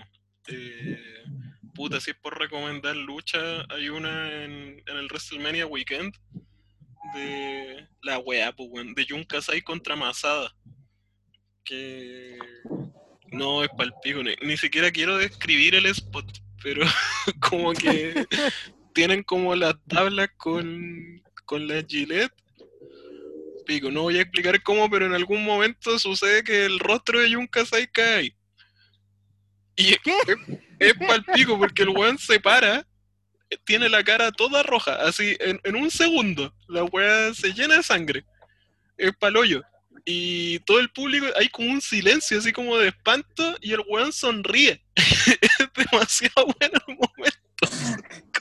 Como que están todos weón. asustados de que, si- que hay que llamar a una ambulancia y el weón está cagado de la risa. así. Sonríe y lo único que se ve son sus dientes, así en medio de toda una wea roja. así. Es un gran. Yo es, esa wea que, pero. No, este weón es una experiencia. Un, un weón es Sí. divertido y escalofriante. Ya. Ya, Sí, Ahí vamos a dejar esas dos luchas, supongo, po, en la descripción. Vamos a buscarla. po. Si que están. Yo tengo dejamos. una respaldada, por la con Ryuito, que como dije es mi deathmatch favorito, yo cuando La tengo una weá favorita la respaldo. La subimos. ¿Cuál es el problema? La subimos a Oye, Daily acabo- Motion para que dure. Acabo de ver de Kyoko y no puedo creer que siga viva. No, sí, una locura. Se lanza como de un tercer piso a pisotear a alguien. Sí, pero esa era la, la madre de Hannah, una persona increíble, weón. Eh, No. Excelente luchadora. Pero si en, en los videos de recuerdos de Hannah que ya hablamos, en un momento sale que, que la pobre Hannah chiquitita está llorando sí, porque como la Kyoko está, Está pegándose con, con Kobayashi, con fluorescente, toda la wea. Consolándola. Sí, y va como, Oye, qué buena esa lucha, weón. Va como a hablarle y Hannah está como normal y después se pone a llorar y la verdad es que yo también, si veo que mi mamá se acerca a mí toda sangrando, weón. Y me da risa que, que Kyoko ni siquiera se limpió la cara de nada, fue así, así nomás, así, Sí, como, un, como si no- un un día día, más la normal. tele. Sí. La cagó. Ya. Vamos a seguir con la lista porque ahora viene el hombre con el bronceado más fascinante de la lucha. Y no sé, de hecho, la Andrea decía, me preguntaba si era como mestizo o algo así por el color de piel. Yo le decía, probablemente tomó mucho sol nomás, que es Masato Tanaka. Que, Wow. que tiene la mejor música de entrada del puro Eresu, weón. La encuentro muy buena. Con Minoru Suzuki son los mejores temas, weón. Y Hiroyoshi Tensan, weón. Sí, también, porque es que la de Tanaka es como es como de opening de una weá de, De superhéroe. Sí, como Sí, de los sí. 80, sí. Como de un Kamen Rider, un Ultraman, una wea así. Ya, la voy a escuchar mientras conversan de él para Baño Se llama Dangan, la canción. Creo que ya la encontré. Así que de- hablen de él mientras tanto. Tanaka- Tanaka, es un podcast famoso. completo. ¿eh? sí, o sea, a ver, creo que Masato Tanaka deberían, deberían hacerle un estudio genético o alguna wea así, porque no es, nor- no es lógico que el weón que recibía los siguientazos sin asco de Mike Awesome eh, eh, siga luchando como si tuviese 30 años, weón. Eh, hablamos de un weón que ha recibido una cantidad de abuso en su cráneo, cuello y otras partes de su cuerpo ridículo por 30 años ya casi, y que te puede ser fácilmente un, un main event. De hecho, fue campeón en DDT hace poco, era el campeón de Zero One, es el campeón de Zero One, Es el campeón de Zero One hasta el día de hoy. eh, y bueno, va a luchar contra Shima, weón, por el título de ese. hecho, viene y- más adelante. Y Masato Tanaka es Eh. espectacular aún en el ring. O sea, se mueve rápido todavía, pega como un camión todavía, sigue recibiendo los mismos esos desgraciados que recibía cuando tenía 20 años. Eh, no tiene lógica, pero es espectacular, weón. Es tremendo luchador, weón. Tremendo luchador. Y creo que tuvo el spot más agilado dentro de todo este Battle Royale. Porque hubo uno que era como esos látigos de brazo, no me acuerdo, no sé si se llaman así, que, que fue un poquito antes, que fue chistoso. Pero el de En, de tener a toda la gente con el brazo torcido, Ah, ¿verdad? Sí. Como que llegaban a pegarle y le torcían el brazo a uno, después al otro, y mantenía a toda la gente, eran como 10 con la misma mano, y después lo hizo girar a todos, fue una cuestión. Sí, hizo como un 20 personas armbar. Una wea así. No, sí. no eh, Tanaka es un. Es, un es freelancer, ¿cierto? Sí. ¿O tiene contrato con.? Masato es freelancer, pero tiene como con- sí, pero tiene un compromiso de toda la vida con Zero One. Mm. Es la empresa de toda su vida, ¿cachai? Yo pensé que había partido con, con FMW, weón. De hecho. No sé si partió No, pero- ahí, pero al menos ahí se hizo famoso. Ya. Porque En FMW tuvo mucho antes. participaciones más esporádicas. No, pero en FMW fue. Era, era el peso pesado símbolo, al menos por unos 3, 4 años. Después de Onita, digamos. Sí, pero Claro. cuando tú pensáis FMW no pensáis al tiro Masato Tanaka, No, donde pensáis en dicen- otro nombre. Hayabusa. Claro, Claro. Yabusa, Onita, Mm. Konosuba. Por eso, pa- para mí, Masato Tanaka en FMW no es tan emblemático, pero para mí, ¿cachai? A mí Masato Tanaka es un weón que, que, por ejemplo, cuando yo lo conocí, lo conocí por SW y lo conocí, la, de hecho, lo- la primera vez que lo vi fue para el primer One Night Stand y quedé loco. Fue por, por ese Claro, main event oye. que tuvo contra Mike Awesome, luchón, weón. Y después cuando sacaron el DVD, eh, salían luchas de Masato Tanaka. Eh, y me sorprendía porque yo tenía la idea de que, de que SW era solamente como lucha hardcore y la gracia de Tanaka no era todo el hardcore, bueno, encuentro yo, porque sí, se, los siguierazos en la cabeza y todo eso, pero era un, un luchador, o tenía luchas que eran muy distintas a cualquier cosa que se viera en Estados Unidos, bueno. Esta weá de lo, era muy stiff, era muy de aguantar muchos golpes y quedar separado y aguantando, ¿cachai? Como todos estos duelos de, que son ahora muy de moda, de, de codazo y área y weá el estilo, Tanaka lo hacía hace veintitantos años en SW. Eh, y siempre me pareció como súper curioso el que fuese un weón así en SW, porque como que se encajaba un poco con la idea de un RBD, un Sabu, un Taz. Y ver lo que sigue siendo tan bueno tantos años después, weón, es increíble, weón. Ahí Tanaka es... No, no sé cómo funciona, sinceramente, weón. De verdad no sé cómo sigue funcionando. No, para mí Tanaka es todo, weón. Yo sé que los luchadores japoneses favoritos de la gente normal son los cuatro pilares, los tres mosqueteros. Puta, para mí, de mis favoritos, en mi tier uno de Japón está Tanaka. Pero cagado de la risa. Junto a Dick Sí. Togo, que siempre lo promociono. Weón, Tanaka es increíble. o sea, es- De hecho, en los foros siempre se dice que Tanaka podría haber sido un weón, no sé si el quinto pilar, pero un weón como a la altura de Akiyama si hubiese sido más alto. Como que ese fue su problema, que nunca se lo tomaron en serio las agrupaciones grandes porque era chiquitito, y es verdad que es bien chico. Sí, Y en esa sí, que época lo eso mismo, importaba mucho. Porque si lo veis por cómo lucha, weón, no tiene nada que envidiarle a ninguno de los weones. O sea, por ejemplo, las luchas No, que tiene a principios de los 2010 en, en New Japan, son unas luchas por el Never. Contra Shibata, contra. Contra cómo se contra. Eh, Ishii, contra. Sí, weón. Mati, me diste el manso pie para decir mi lucha favorita de la historia Masato Tanaka, weón. ¿Cuál es? Con Tomaki Honma por el Oh, Intercontinental, en el. Dontaku. ¿Verdad? Es el, don, el Luchón, 2000 Una 2013. maravilla, 20.580 estrellas esa weá. Es búsquenla, esa está- lucha, culiao, weón. New Japan la subió gratis y todavía Sí. está. Sí, está entera. Eh, excelente. 2013, si mal no recuerdo esa lucha. O 2012. Esa lucha, 12. Por ahí. Yo Doce. esa lucha la veo por lo menos una vez al mes, weón, sin falla. Es una maravilla, weón. Sí. Una Todas las, estrellas del cielo, weón. Una de las luchas cinco estrellas según segunda cuerda. En serio. Sin, sin el hueveo que siempre digo 50 mil billones de estrellas, pero esta de verdad yo la Sí. encuentro cinco estrellas, seriamente. Es muy, muy Es excelente esa lucha. Insisto, es facilísimo encontrarla, weón. Puta, Sí, vamos a dejar el eh, link, muy bueno. sí, puta, Tomaki Sí. Honma, ojalá hubiera salido para hablar de él porque leo uno de mis cinco favoritos de la historia, weón. ¿Sabéis que algo que me gusta de Tanaka? De que tú le podías encontrar luchas buenas en cualquier agrupación que haya pasado, weón. Que es Sí. algo que no es normal, weón. Y de muchos Porque- estilos. Y de muchos estilos sí, porque ha pasado por DDT, tiene luchas bacanas Zero One, en Noah, en All Japan, en New FMW. Japan, ¿cachai? en FMW, en ECW, weón.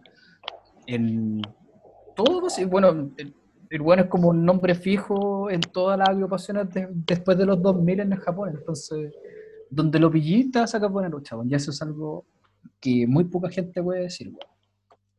No, sí, es muy bueno.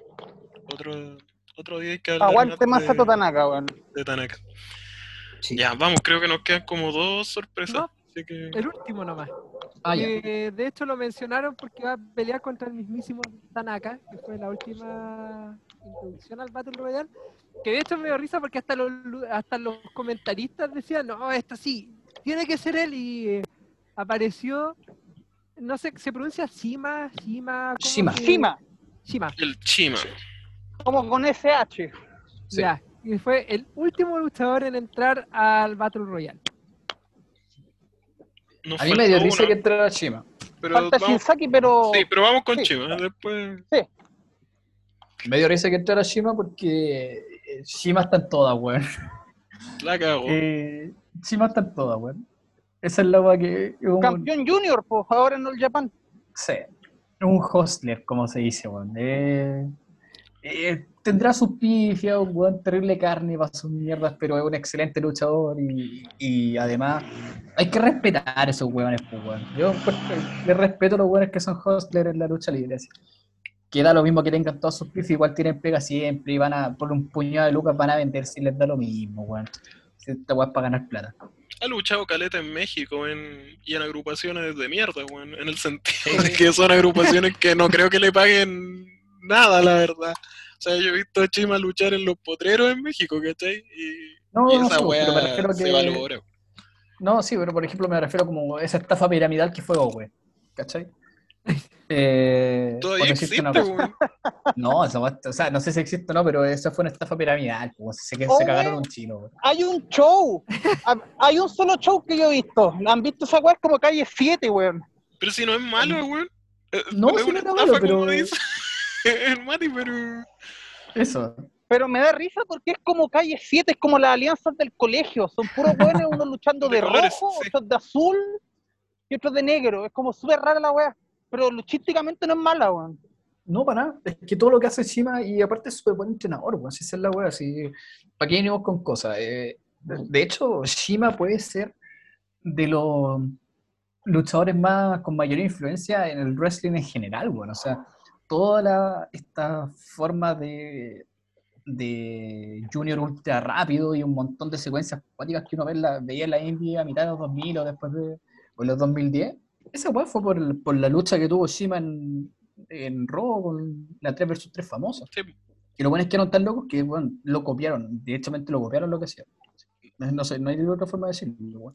Yo creo que esa es la lucha que cambió para siempre la lucha libre gringa, weón. Sí, yo también pienso lo mismo. Creo que hay como luchas específicas que cambiaron la historia de cómo, de cómo se hace la performance. Eh, no sé, por ejemplo, me imagino en la W, Sean contra Razor en la ladder. Y en la indie yo definitivamente diría que esa lucha de Shima, de esa 3 vs 3 en Raw. Eh, porque primero que todo es una que nunca se, nunca nada así similar se había visto en Estados Unidos y todavía me acuerdo haber visto esa lucha y la gente como estaba, no sabía cómo reaccionar ante la weá. Bueno, es la cosa es que Toriumon tenía un estilo de lucharesu ya que era un híbrido tan de ellos que moldearon de una manera tan personal que yo creo que ese día dijeron, ¿sabéis que hoy día demos lo mejor de nosotros y mostremos nuestro luchareso híbrido más brígido? Y eso hicieron, man, porque de verdad fue increíble. man. De hecho, era comentado en esa época que Dragon Gate daba mejores luchas en Estados Unidos que, Sí. que en Japón. Como que se Sí, detonaban más. Claro, las luchas de que cuando venía, por ejemplo, Chingo a Estados Unidos para luchar en Dragon Gate USA, eh, la gente se emocionaba porque prefería al Chingo de acá que, o sea, el- de acá entre comillas, el Chingo que venía de Gringolandia que, que el de allá. Chima Sí, es como. es como el heredero de, de todo lo que hablábamos antes. O sea, en la línea desde Gran Hamada, Yachin Liger, de Último Dragón, Gran Sasuke, Takami Chinoku, así acercándome cada vez más cronológicamente, después yo creo que vendría Chima, Claro. Shima vendría a ser el, El de los el, 2000, por decirlo. el de los 2000, claro. ¿Quién vendría a ser como el heredero de Shima? ¿Skywalker? pre- buena pregunta, debería hacerlo. Sí, de la, del Skywalker. actual, yo creo Ah. que Shun Skywalker. Sí, yo también pensé lo mismo. Shun Skywalker debería ser. Aunque a mí como luchador me gusta más Hio Watanabe, Qué bueno. que ahora está en la facción Hill, que es graduado con Shun Skywalker, pero es menos conocido. Sí. Sí, porque VXV era, es un estilo totalmente distinto, entonces diría que Shun es el que sigue la línea de, de Shima. Si el que tenía sí, que el que tenía que seguir esa línea era era en New Japan alguien como eh, ay se me olvidó cómo se llama Kamaitachi Ah, eh, Hiromu. ah, Hiromu. sí por ahí tenía que ir pero como que en New Japan ahora todos pelean crucero entonces como que no Sí, tiene como esa magia. Claro. No, es terrible, por eso el Desperado destaca tanto. Porque el único crucero que lucha es distinto, weón. Sí, en todo caso. es verdad ya nos queda el último que es un Ah, nos gran- quedaba uno. Sí, po. Ah, Jinsei. perdón. no, no hay problema Jinsei Shinsaki Hakuchi, para los Claro, que veían el la WWE. El, el- el chino que se tatuó el cuerpo y aparecía y tuvo un feudo con Bret Hart en el 94. Sí, y en Japón luchó con el Undertaker. Sí, esa weá que iba a la donde dije, y en Michinoku encima la weá. muy random. Y el, el monje, ¿verdad? Pero Sí, es que este entró como de los primeros igual. Ya ni me Entró- acuerdo. No, no lo saltamos, sí, yo creo que entró después de los de 666. Sí, sí, lo, lo sal- Yo me acuerdo aquí que. ¿Quién de ustedes reclamó que no venía pintado? Parece que el No, Nico. yo no fui. Parece, sí, fue. que fue el Nico, que decía, oye, ¿y dónde está el de los tatuajes? Claro, porque tenía. ¡Ay! Manso testamento que se escribía en el cuerpo este hombre. Sí, me hago Oye, está mamadísimo Chinsaki, tiene como 55. Pero brígido, weón. Ah, weón. Shinzaki es uno de los subvalorados del progreso clásico, Es porque. Sí, es tan- bueno, yo creo que como nombre es tan grande como Muto, ¿cachai? como Kobachi, como Hayabusa, pero nadie lo cacha. Shinsaki por lo que es más famoso es por FMW, de hecho. Puta que Claro. FMW, weón. Podríamos hacer un capítulo de esa empresa de 10 horas.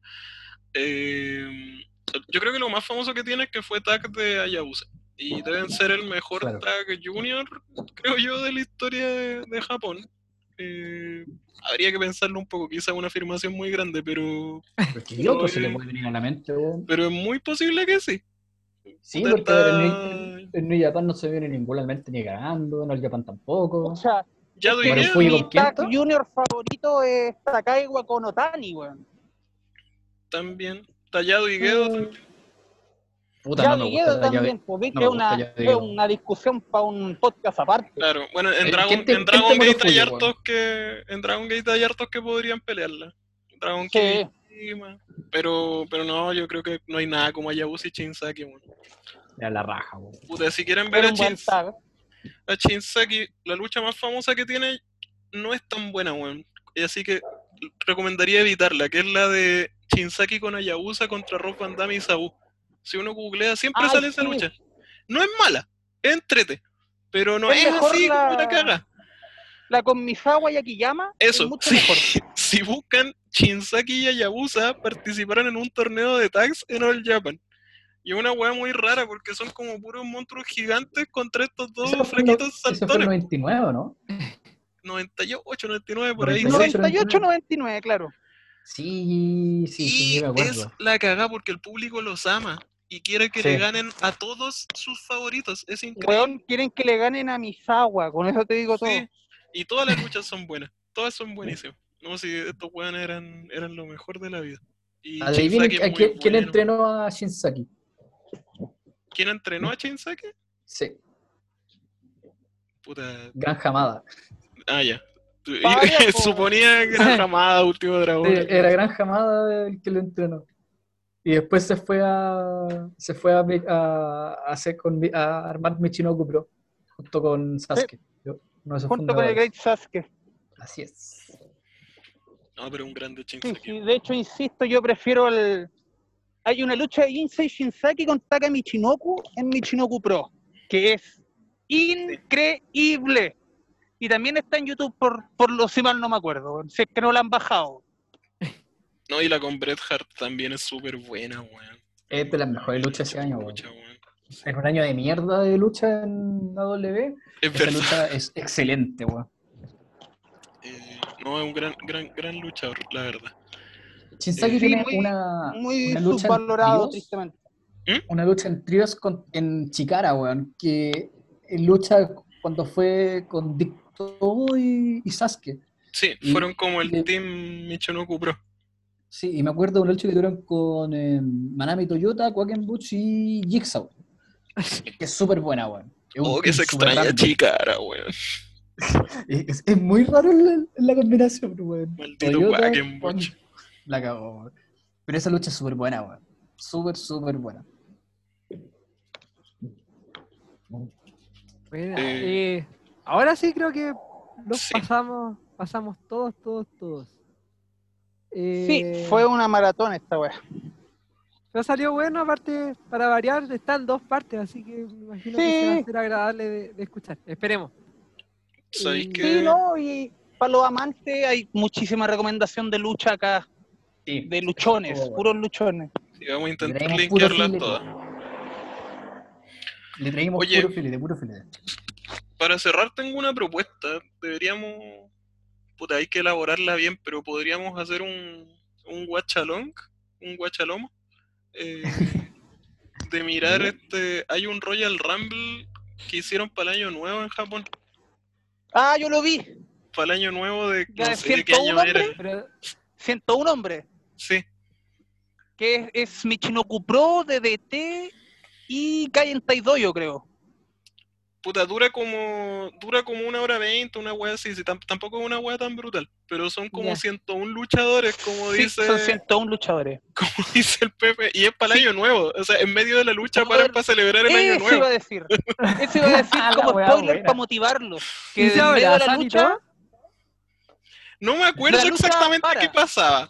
Pero yo me acuerdo, eh, la lucha para, la lucha se detiene y empiezan 10, 9 y todos se juntan al medio. ¡Feliz año nuevo! Hay como celebración, como que paran un rato, se acuerdan que están en medio de una lucha y empiezan a agarrarse a combo. yo nunca la he visto entera, está completa en YouTube. Nunca la he visto entera, he visto como highlights así, como de esa wea también en- entra Onda vestido de Shawn Michaels. Ah, es esa. Ah, Es esa, verdad, sí. De hecho, sí, entra como- he, escucha- he visto como fragmentos. De hecho, lo, verla anun- entera, lo weón. anun- lo anuncian como Shawn Michaels. Suena la música, todo el público grita y entra este weón.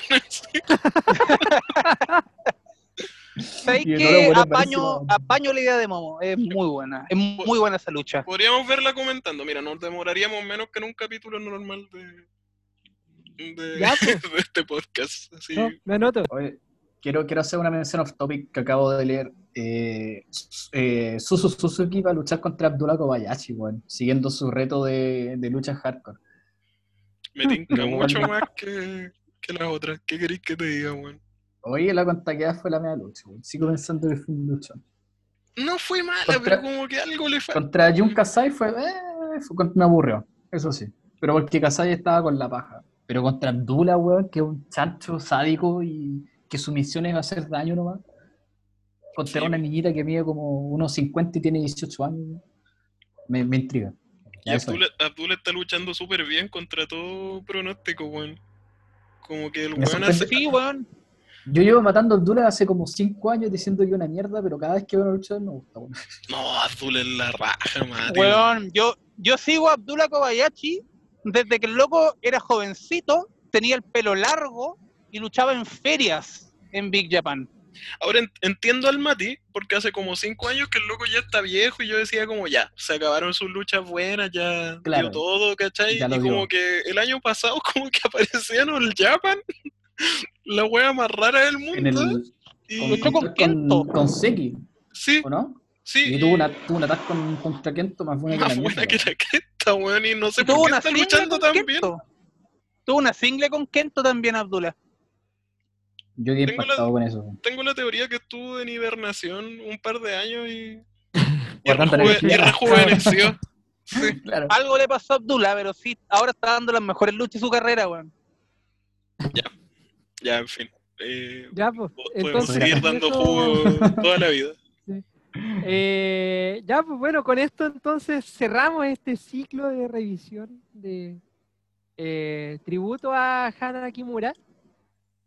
Gracias a todos por haber escuchado el podcast anterior, porque sé que lo escucharon. Y gracias por escuchar este también. Ojalá que le haya servido como un poco de cultura general de la lucha japonesa. Aprovechando su atención, voy a volver a repetir a nuestros auspiciadores. Pixis Tienda para las figuritas pixeladas, ya saben, pueden pedir su luchador favorito, hecho pixel. Eh, si tienen sed, cerveza maraña, ya saben que tiene su versión, la Royal Imperial Stout, que la pueden pedir, o su clásica England Pale. Y monitodepalo.csp para que vayan a encargar stickers o cuadernitos. Ah, antes que se me olvide de no, denle un gel yeah a Cerveza Maraña y van a tener un descuento por parte de sus camaradas. Eh, eso sería por mi lado, así que yo me despido. Muchas gracias, chicos. Veo que Pepe el magnetismo lo hizo caerse porque no lo veo en el. Se le acabaron los datos. se- Ah, se le acabaron los Sí, datos. se le acabaron los datos. a Pepe. Va a tener que Bueno. conectarse desde la radio que está arreglando. Yo, quiero hacer una, una pequeña mención antes de, de despedirnos. Eh, eh, si mal no recuerdo, ayer en la mañana, hoy día en la mañana, la verdad es que como estuve con esta weá, la vacuna estaba para la corneta, pero eh, Subaru tiene nuevo traje, así que vayan a ver ese stream. Tiene pelo largo ahora, así Pero que está muy la- bonito. Espérate, ¿una Vayan. VTuber? Sí, Subaru. Puta Eh. Eh, vayan a verlo, estuvo súper entretenido el, el, el, el stream. Ah, y Polka ahora tiene subtítulos en inglés para su show semanal de la leyenda de Polka. Así que para que le vayan a ver, está muy entretenido, buen aguante Polka. Eso. Ya. Ah, Chao. Me aburrí. Se acaba este stream, weón. Estamos. ya, sería todo. Buenas noches. Hasta luego. Nos vemos en la próxima Bien, edición. Mati. Ya. Chao a todos. Gracias por escuchar Chao, esta chao. locura. Gracias por escuchar esto.